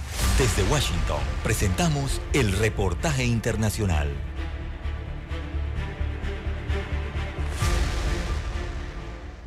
Un grupo de expertos en derechos humanos de la Organización de las Naciones Unidas señaló que el fallo histórico emitido la semana pasada por la Corte Internacional de Justicia, que consideró plausible que los actos de Israel pudieran equivaler a genocidio y dictó medidas provisionales de protección, ofrece la primera esperanza concreta de proteger a los civiles en Gaza que soportan, apuntaron textualmente, condiciones humanitarias apocalípticas, destrucción, matanza masiva, heridas y traumas irreparables. La sentencia es un hito significativo en la lucha de décadas del pueblo palestino por la justicia, afirmaron los expertos. Por su parte, Antonio Guterres, secretario general de la ONU, reiteró durante la 415 reunión del Comité para el Ejercicio de los Derechos Inalienables del Pueblo Palestino su preocupación por la crisis que se vive en este territorio. La muerte, la destrucción, el desplazamiento, el hambre, las pérdidas y el dolor en Gaza durante los últimos 120 días son una cicatriz en nuestra humanidad y conciencia compartida. El secretario general también reiteró su condena a los actos terroristas cometidos por Hamas, pero pidió que se detenga el castigo colectivo al pueblo palestino. Una vez más condeno los horribles ataques de Hamas y otros grupos que cobraron la vida de más de 1.200 israelíes y otras personas y pido la liberación inmediata de los rehenes. Pero al mismo tiempo, nada puede justificar el castigo colectivo al pueblo de Gaza la Corte Internacional de Justicia ordenó a Israel que adopte todas las acciones a su alcance para impedir actos genocidas, entre ellas prevenir y castigar la incitación al genocidio, garantizar que la ayuda y los servicios lleguen a los palestinos sitiados en Gaza y preservar las pruebas de los crímenes cometidos en el enclave palestino. Sala de redacción, Voz de América. El ejército israelí ha anunciado que están terminando su operación en la ciudad de Khan Yunis, por lo que el ministro de Defensa ha comunicado que pronto comenzarán los combates en Rafah. Este es el último reducto donde se hacinan cientos de miles de palestinos desplazados desde hace semanas. Este ha sido el último refugio de la población. Luego de la ofensiva militar de Israel en Han Yunes, que forzó a miles de palestinos a huir masivamente hacia Rafah, ahora apunta hacia esa ciudad, un enclave en el que se refugian más de la mitad de los 2,3 millones de habitantes de Gaza. La brigada Han Yunes de la organización Hamas está disuelta. Completaremos la misión allí y continuaremos hacia Rafah. Fueron las palabras del ministro de Defensa de Israel.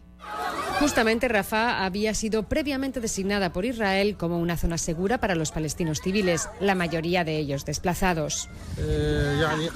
Las cifras aumentan cada día. Hoy, como pueden ver, los desplazados de toda la franja llegaron en grandes cantidades. Y seguirán llegando. Los bombardeos en Cayunes no cesan. Hoy se reportaron más explosiones y caminatas de desplazados que, según Naciones Unidas, se mueven hacia Rafah, lugar donde también se dirigirá la nueva ofensiva militar de Israel contra Hamas. Rafah es una olla a presión de desesperación y tememos por lo que vendrá después. No están claras las opciones que le quedan a los desplazados cuando inicien las operaciones militares anunciadas por Israel en Rafah. La ciudad fronteriza con Egipto es considerada como el último refugio que le quedaba a los civiles de Gaza. Entre tanto, Hamas ha dicho estar estudiando la propuesta para un alto el fuego y también para la liberación de rehenes israelíes. Pero Osama Hamdan, un oficial de la milicia, ha dicho que esperan que salgan de las cárceles miembros de todas las brigadas, no solamente de Hamas, y también que no tolerarán la construcción de una zona de seguridad que Israel está construyendo en la frontera de Gaza de manera extraoficial. Pilar Cebrián, Voz de América, Tel Aviv. Escucharon vía satélite desde Washington el reportaje internacional. Escuchar Omega Stereo es más fácil que nunca. Solo busca la aplicación de Omega Stereo en Play Store o App Store y descárgala gratis. No te pierdas los mejores programas y tu música favorita. Descarga la app de Omega Stereo y disfruta las 24 horas donde estés. Problemas de tierra, reclamos por accidentes, despidos injustificados, reclamos de herencias, sucesiones, daños y perjuicios. Todo problema legal civil, penal y laboral, consulte al 6614-1445. Licenciado Juan de Dios Hernández le atiende. 6614-1445. Con atención en Panamá, Panamá Este, Panamá Oeste, Colón, Coclé, Santiago, Herrera y Los Santos. Anote y consulte 6614-1445. Para los que están enamorados. Hoy corté una flor. Y llovía, llovía. Esperando a mi amor. Para los despechados. Se deja de querer, pero no se olvida. Para los que han dejado. Tú con él. Para aquellos que se aman eternamente.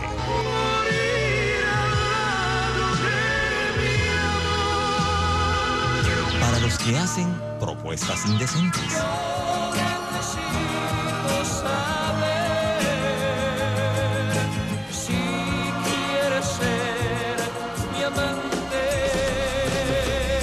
Clásicos. Clásicos del sábado. Del sábado. Clásicos del sábado.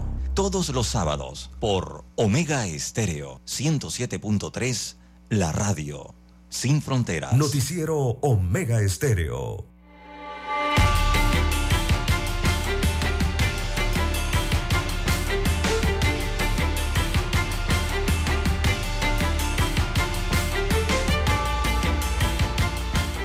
Bien, amigos oyentes, las 7, 6, 7, 6 minutos de la mañana en todo el territorio nacional. Una pregunta a don César, eh, don Roberto Antonio Díaz, don Dani que me está escuchando aquí me reporta también. Eh, ¿Cómo quedan los diarios de paz con este fallo? Es otra pregunta. Una pregunta, digo, a mí me preocupa los colegas. Bueno, sí. Este es el tema, que hay, hay colegas trabajando, don César, indistintamente de los dueños de las banderas políticas, colega es colega. Tenemos buenos amigos. Me preocupa el futuro, cómo va a quedar esto, si esto van a poner un administrador judicial para liquidarlo o va a seguir funcionando bajo la égida del Estado. ¿Qué, qué, qué medidas tomará el Ejecutivo? Porque esto lo va a tener que hacer el Ejecutivo ya. Sí, porque recordemos que eh, ya un 40% de las acciones de Editora Panamá América, que edita los diarios día a día, eh, Crítica Libre y el Panamá América, ya un 40% está en manos del Estado. Eh, se espera entonces que el otro 60% también pase a ser manos del Estado, ¿no? Está a órdenes del Tesoro Nacional cuando nos repetimos al Estado. Y don Juan de Dios, si pasa al 100%, todas las acciones que tienen que devolver o regresar al Estado, porque el dinero con que se compró, según el fallo, eh, fue, el Estado será fue del Estado. El Estado tendrá que administrar o, o- o no sé, concesionar o quién sabe qué, ¿no? Bueno, Eh, habrá que tomar una decisión administrativa allí con esto. Pero lo que me preocupa, como ya le dije, es que eh, liquiden a nuestros colegas que trabajan allí. Ujú. Eso no, no, no, no, no, no estoy de acuerdo para nada. Veremos qué pasa. En los próximos días vamos a estar vigilantes y pendientes también a eso. Arranca la carrera por la presidencia. Sí. Hoy vamos a ver dónde van a estar cada candidato, don César, para hoy 3 de febrero. Sí, hoy arranca la campaña electoral hacia mayo del 2024. Entonces, eh, los partidos políticos y los candidatos de libre postulación podrán hacer uso, uso de durante todo este tiempo, ¿no? Eh, de muchas cosas, eh, don Juan de Dios. Eh, ¿Qué pueden hacer? Ellos pueden pedir el voto ya directamente. Los candidatos a puestos de elección popular bandera. pueden pedir el voto, pueden realizar caravanas, pueden realizar concentraciones, claro. las concentraciones tienen que anunciarlas previamente, ¿no? Porque hay organizaciones electorales que tienen que presenciar eso. Los delegados electorales, me refiero, ¿no? Tienen que tomar eh, también carta en el asunto, ¿no? Exacto, el municipio y todo, ¿no? Eh, también pueden desarrollar eh, actividades de, pueden difundir propaganda electoral esa propaganda puede ser pagada o donada, don Juan de Dios.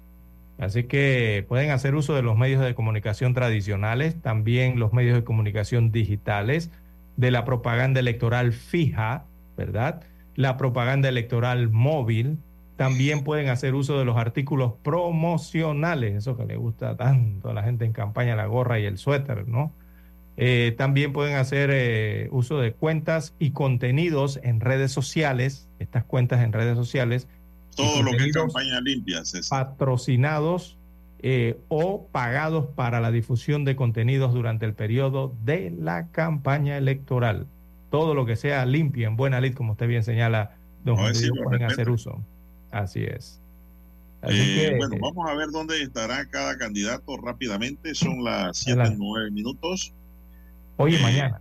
Sí, José Gabriel Carrizo y Camilo Aleín estarán a las 3 de la tarde en concentración en la sede del PRD en la Avenida México, Caledonia. Ahí estarán concentrados ellos.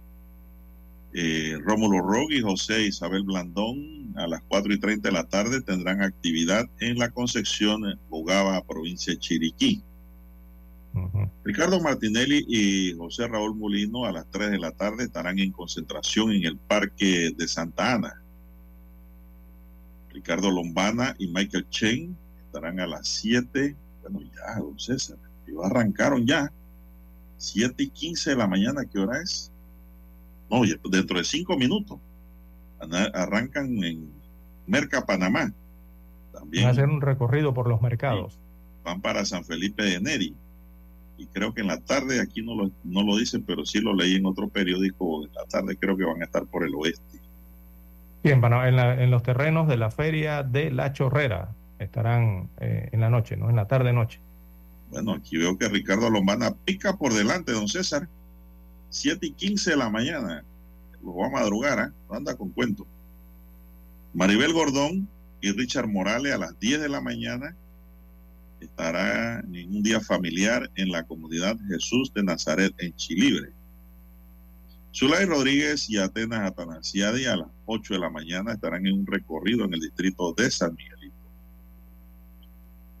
Melitón Arrocha y Aida de Maduro a las 4 de la tarde tendrán actividad en Chapala, en el distrito de Arraiján.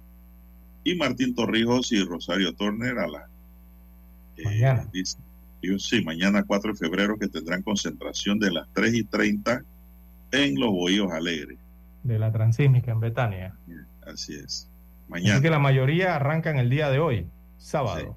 Eh, ocho, perdón, ¿cuántos son? Ocho, ¿no? Sí. Siete de los ocho arrancan el día de hoy, eh, sus recorridos o campañas durante los 90 días eh, de campaña electoral. Y mañana domingo entonces arranca eh, Martín Torrijos Espino en los Boyos Alegres en Betania, su campaña electoral. Bueno, Así mañana, que, ya, ya, hoy y mañana todos tendrán actividad, don César. Lo que no Sí, el tenemos fin de es semana, el horario ¿no? de mañana. ¿Y qué van a hacer? Hemos dado el primer campanazo nada más a- en el arranque de la campaña electoral, de que concluirá eh, a las 11 y 59 de la noche del 2 de mayo de 2024. ¿Cuánto? Son tres meses. 90 días, sí. De 60 a 90 días. Ujú. Bueno, interesante, ¿no? Lo que ocurran ahora sí. Sí, recordemos que esta campaña concluye a las 11.59 minutos del jueves 2 de mayo de 2024. Hasta ese minuto y segundo pueden hacer campañas, hasta el jueves 2 de mayo a prácticamente a la medianoche, según los artículos del Código Electoral. Bueno, las propuestas serán divulgadas a través de canciones, pancartas, concentraciones políticas, debates en medios de comunicación social y redes sociales, marcando la campaña electoral de cara a las elecciones del próximo 5 de mayo. En este periodo que se extiende hasta el 2 de mayo, ocho candidatos buscarán convencer a la ciudadanía de que son la mejor opción para llevar las riendas del país. De acuerdo a las disposiciones establecidas por el Tribunal Electoral, las calles de todo el país, paredes, vehículos, entre otros lugares, podrán ser utilizados por aquellos panameños que buscan llegar a la presidencia y aquellos candidatos que se disputarán las 20 curules del Parlacén. Eh, recordemos que el único partido que no ha propuesto miembro para el Parlacén es otro camino, que encabeza Ricardo Lombana porque él no está de acuerdo con esa agrupación allá, ganando plata y no haciendo nada. 71 curules de la Asamblea Nacional estarán en juego. Estos sí van con todo, César. Las 81 alcaldías, Buscan los reelección. 700 allí. cargos de representantes y 11 para concejales que están en juego en estas elecciones. Con el inicio de la campaña electoral, eh, los ocho candidatos junto a su equipo de campaña ya tienen organizado una serie de actividades en diferentes lugares en la geografía nacional que van desde recorridos en mercados populares, ferias familiares y concentraciones políticas con el fin de medir el nivel de popularidad y llevar un mensaje y que han alcanzado desde el inicio de la carrera electoral. De acuerdo con ah. informes del Tribunal Electoral, unas 6.975 candidaturas a nivel nacional están participando en la contienda electoral de 2024. Son las 7.15 7:15. minutos. La pausa. Noticiero Omega Estéreo. Desde los estudios de Omega Estéreo, establecemos contacto vía satélite con la voz de América. Desde Washington, presentamos el reportaje internacional.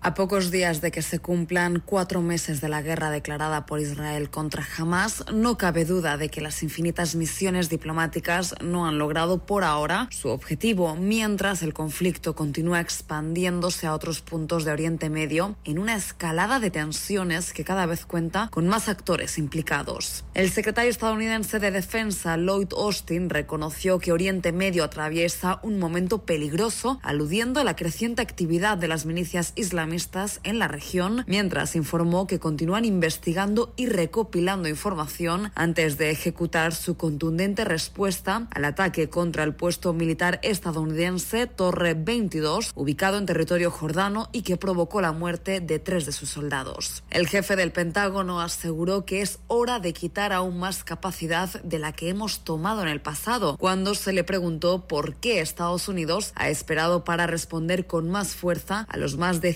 165 ataques contra fuerzas estadounidenses en el Medio Oriente que se recopilan desde mediados de octubre del 2023. Mientras en Gaza, foco principal del conflicto, UNICEF, el Fondo de las Naciones Unidas para la Infancia, estima que 17.000 menores se encuentran no acompañados como consecuencia de la ofensiva militar de Israel y apuntan que casi todos los niños en el enclave necesitan apoyo psicológico. Jonathan Crick, el jefe de comunicaciones de UNICEF para los territorios palestinos ocupados, describió las condiciones en las que los gazatíes se ven obligados a vivir desde un campo de refugiados en la ciudad de Rafah.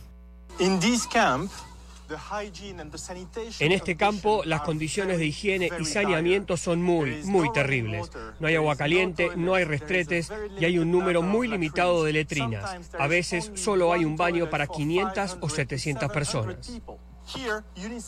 Jonathan Crick aseguró que en condiciones así la situación es dramática en lo que a enfermedades se refiere y ahora registran un enorme aumento de casos de diarrea crónica, una situación que pone en peligro la vida de los más pequeños. Precisamente hacia Rafah, al sur de Gaza y donde más de dos millones de desplazados sobreviven en condiciones de hacinamiento, se dirigen ahora las tropas israelíes luego de dar por desmantelada la brigada de Hamas en la ciudad de Han Younis, la principal urbe del sur de la franja y que se sitúa a escasos kilómetros al norte de la ciudad fronteriza de Rafah. Ante este escenario, la ONU advierte de que el territorio es una olla de presión, de desesperación y manifiesta su temor por el destino de quienes llegaron hasta Rafah huyendo del conflicto. Por su parte, las fuerzas israelíes defienden sus operativos en Gaza y aseguran que en el último día eliminaron a más de 20 terroristas en Han Younis. En tanto, la tensión en el Mar Rojo preocupa a Occidente y sobre todo a Europa, que observa como una de sus principales puertas del comercio marítimo internacional continúa obstruyéndose por los ataques de los hutíes y otros grupos militantes. Judith Martín Rodríguez, Voz de América.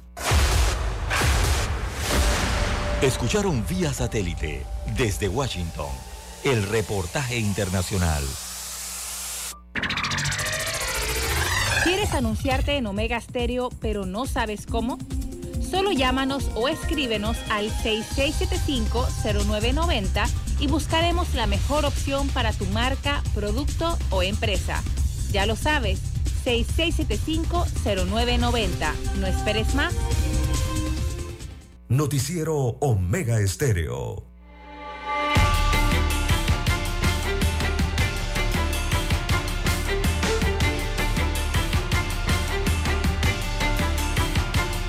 Ya son las 7:19 minutos, 7:19 minutos, y ya está cerquita el carnaval. Sí, también. Ya, pero mire usted, los chitreanos son los más bellacos, César. bueno, así mismo se En llama. Chitré ya se respira el carnaval.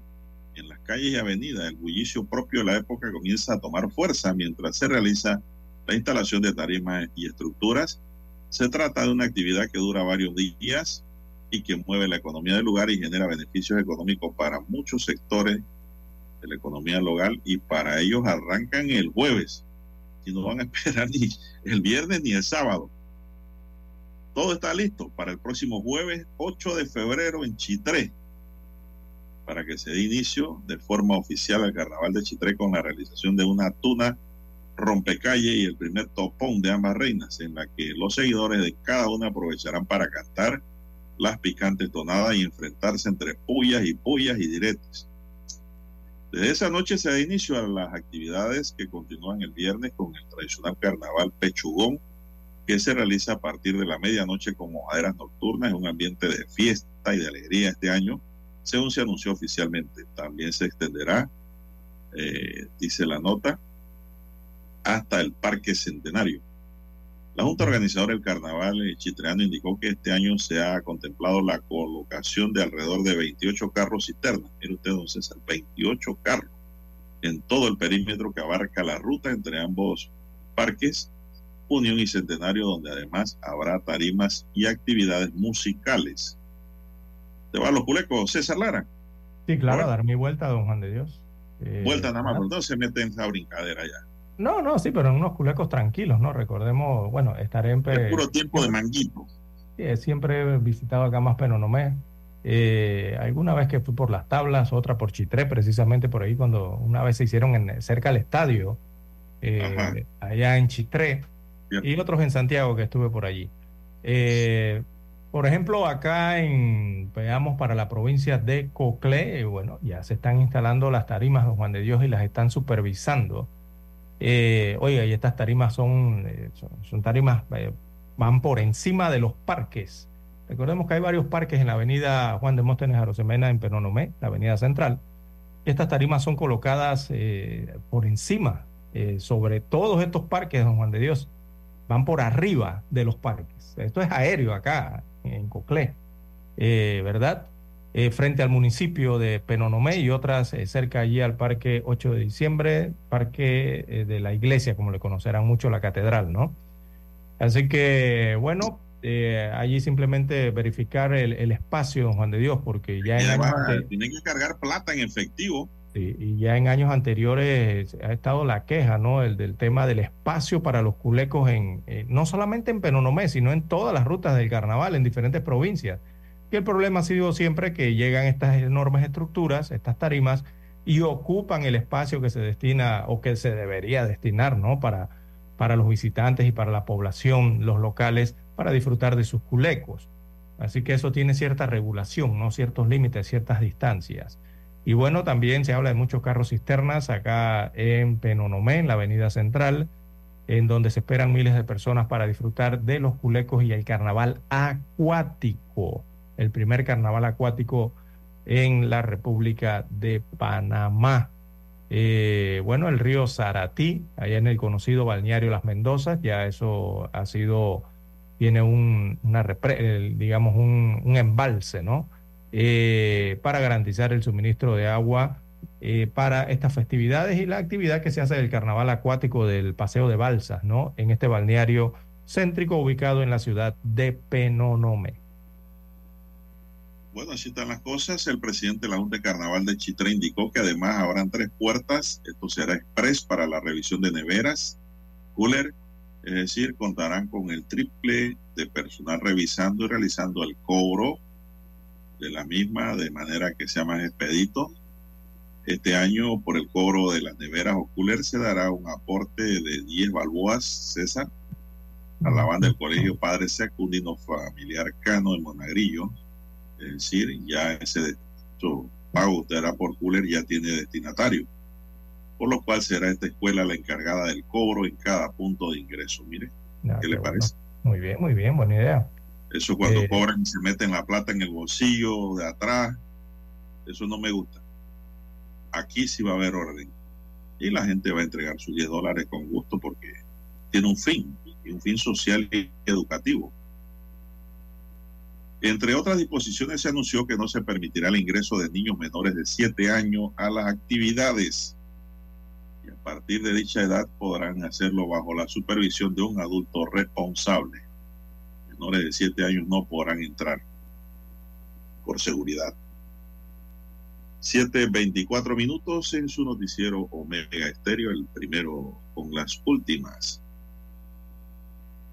Bien, Bien, eh, bueno, en las redes sociales eh, varias preguntas. Bueno, ya hemos eh, respondido varias de las que tienen que ver con el caso de el tema de la casación del el expresidente Ricardo Martinelli eh, Berrocal. No es muy complicado, es algo fácil.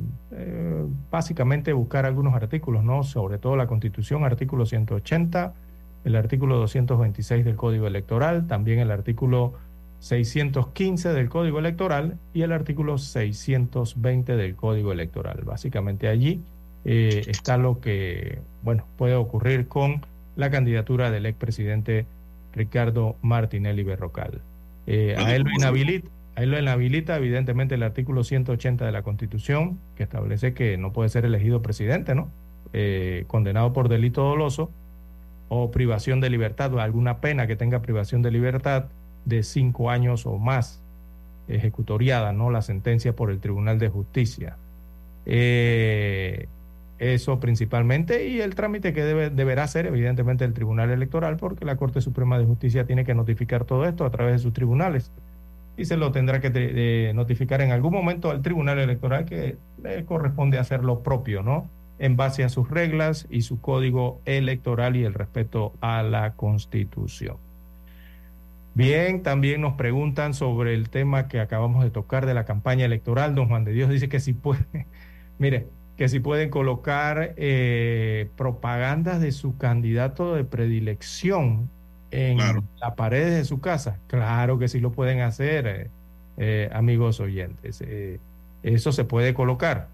Eh, y eh, claro, si hay alguien que quiera colocarlo de los activistas eh, de los partidos políticos o de los candidatos de libre postulación, evidentemente tiene que pedirle eh, pe- pe- permiso a usted, ¿no? Que es el propietario de la vivienda. Lo que sí no está permitido, don Juan de Dios, es pegar, pintar o empapelar en las oficinas, dependencias, edificios y monumentos públicos. Oiga, las estatuas, las esculturas.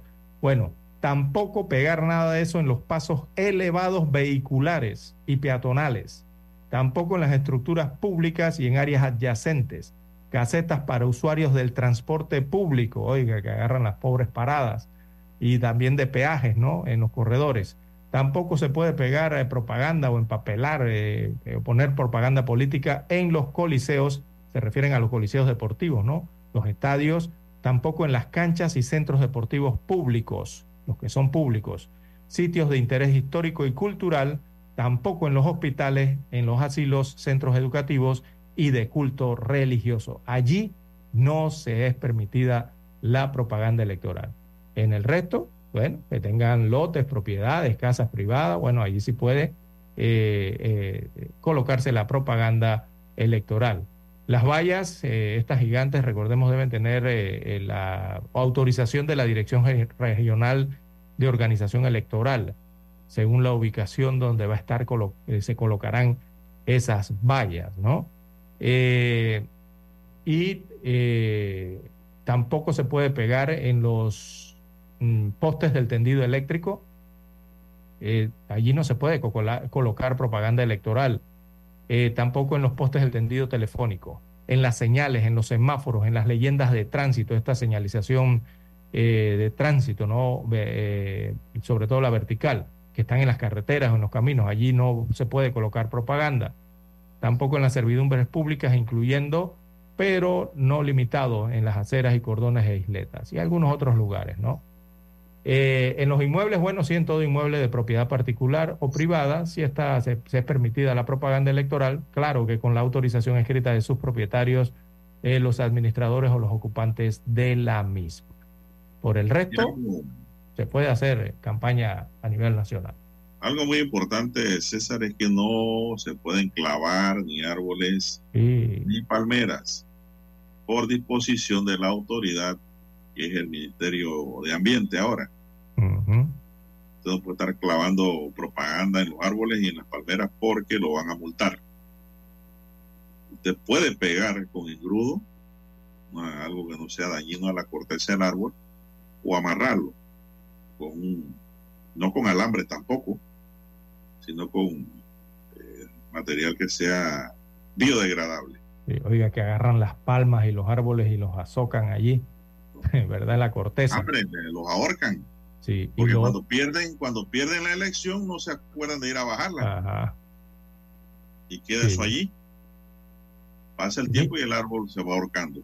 E, eso por la parte ambiental, ¿no? Que hay que cuidar la ecología. Pero también recordemos que eh, también hay que cuidar la visibilidad mínima eh, de la seguridad vehicular y peatonal. Por eso hablan de esto en los árboles también es que a veces colocan propaganda, don Juan de Dios, que obstruye la visión de los conductores en las esquinas de las aceras, en árboles que se encuentran allí o en arbustos, ¿verdad? Que comienzan a colocar estos tipos de propaganda. Así que allí no se puede, en esos lugares no se puede. Hay algo aquí que antes se hacía, mucha atención, ¿eh? Tampoco se puede colocar propaganda electoral en los postes. Sí, desde el tendido eléctrico y teléfono. Y telefónico. No, no se puede no puede estar pegando los postes ya que lo llenan de, papeleta, no se puede pegar nada ahí. Ni en los semáforos, ni nada de eso, ¿no? En, las señalizaciones de tránsito, a veces agarraban las señales de tránsito por la parte de atrás y colocaban la, la cara de un candidato allí, bueno, nada de eso se puede.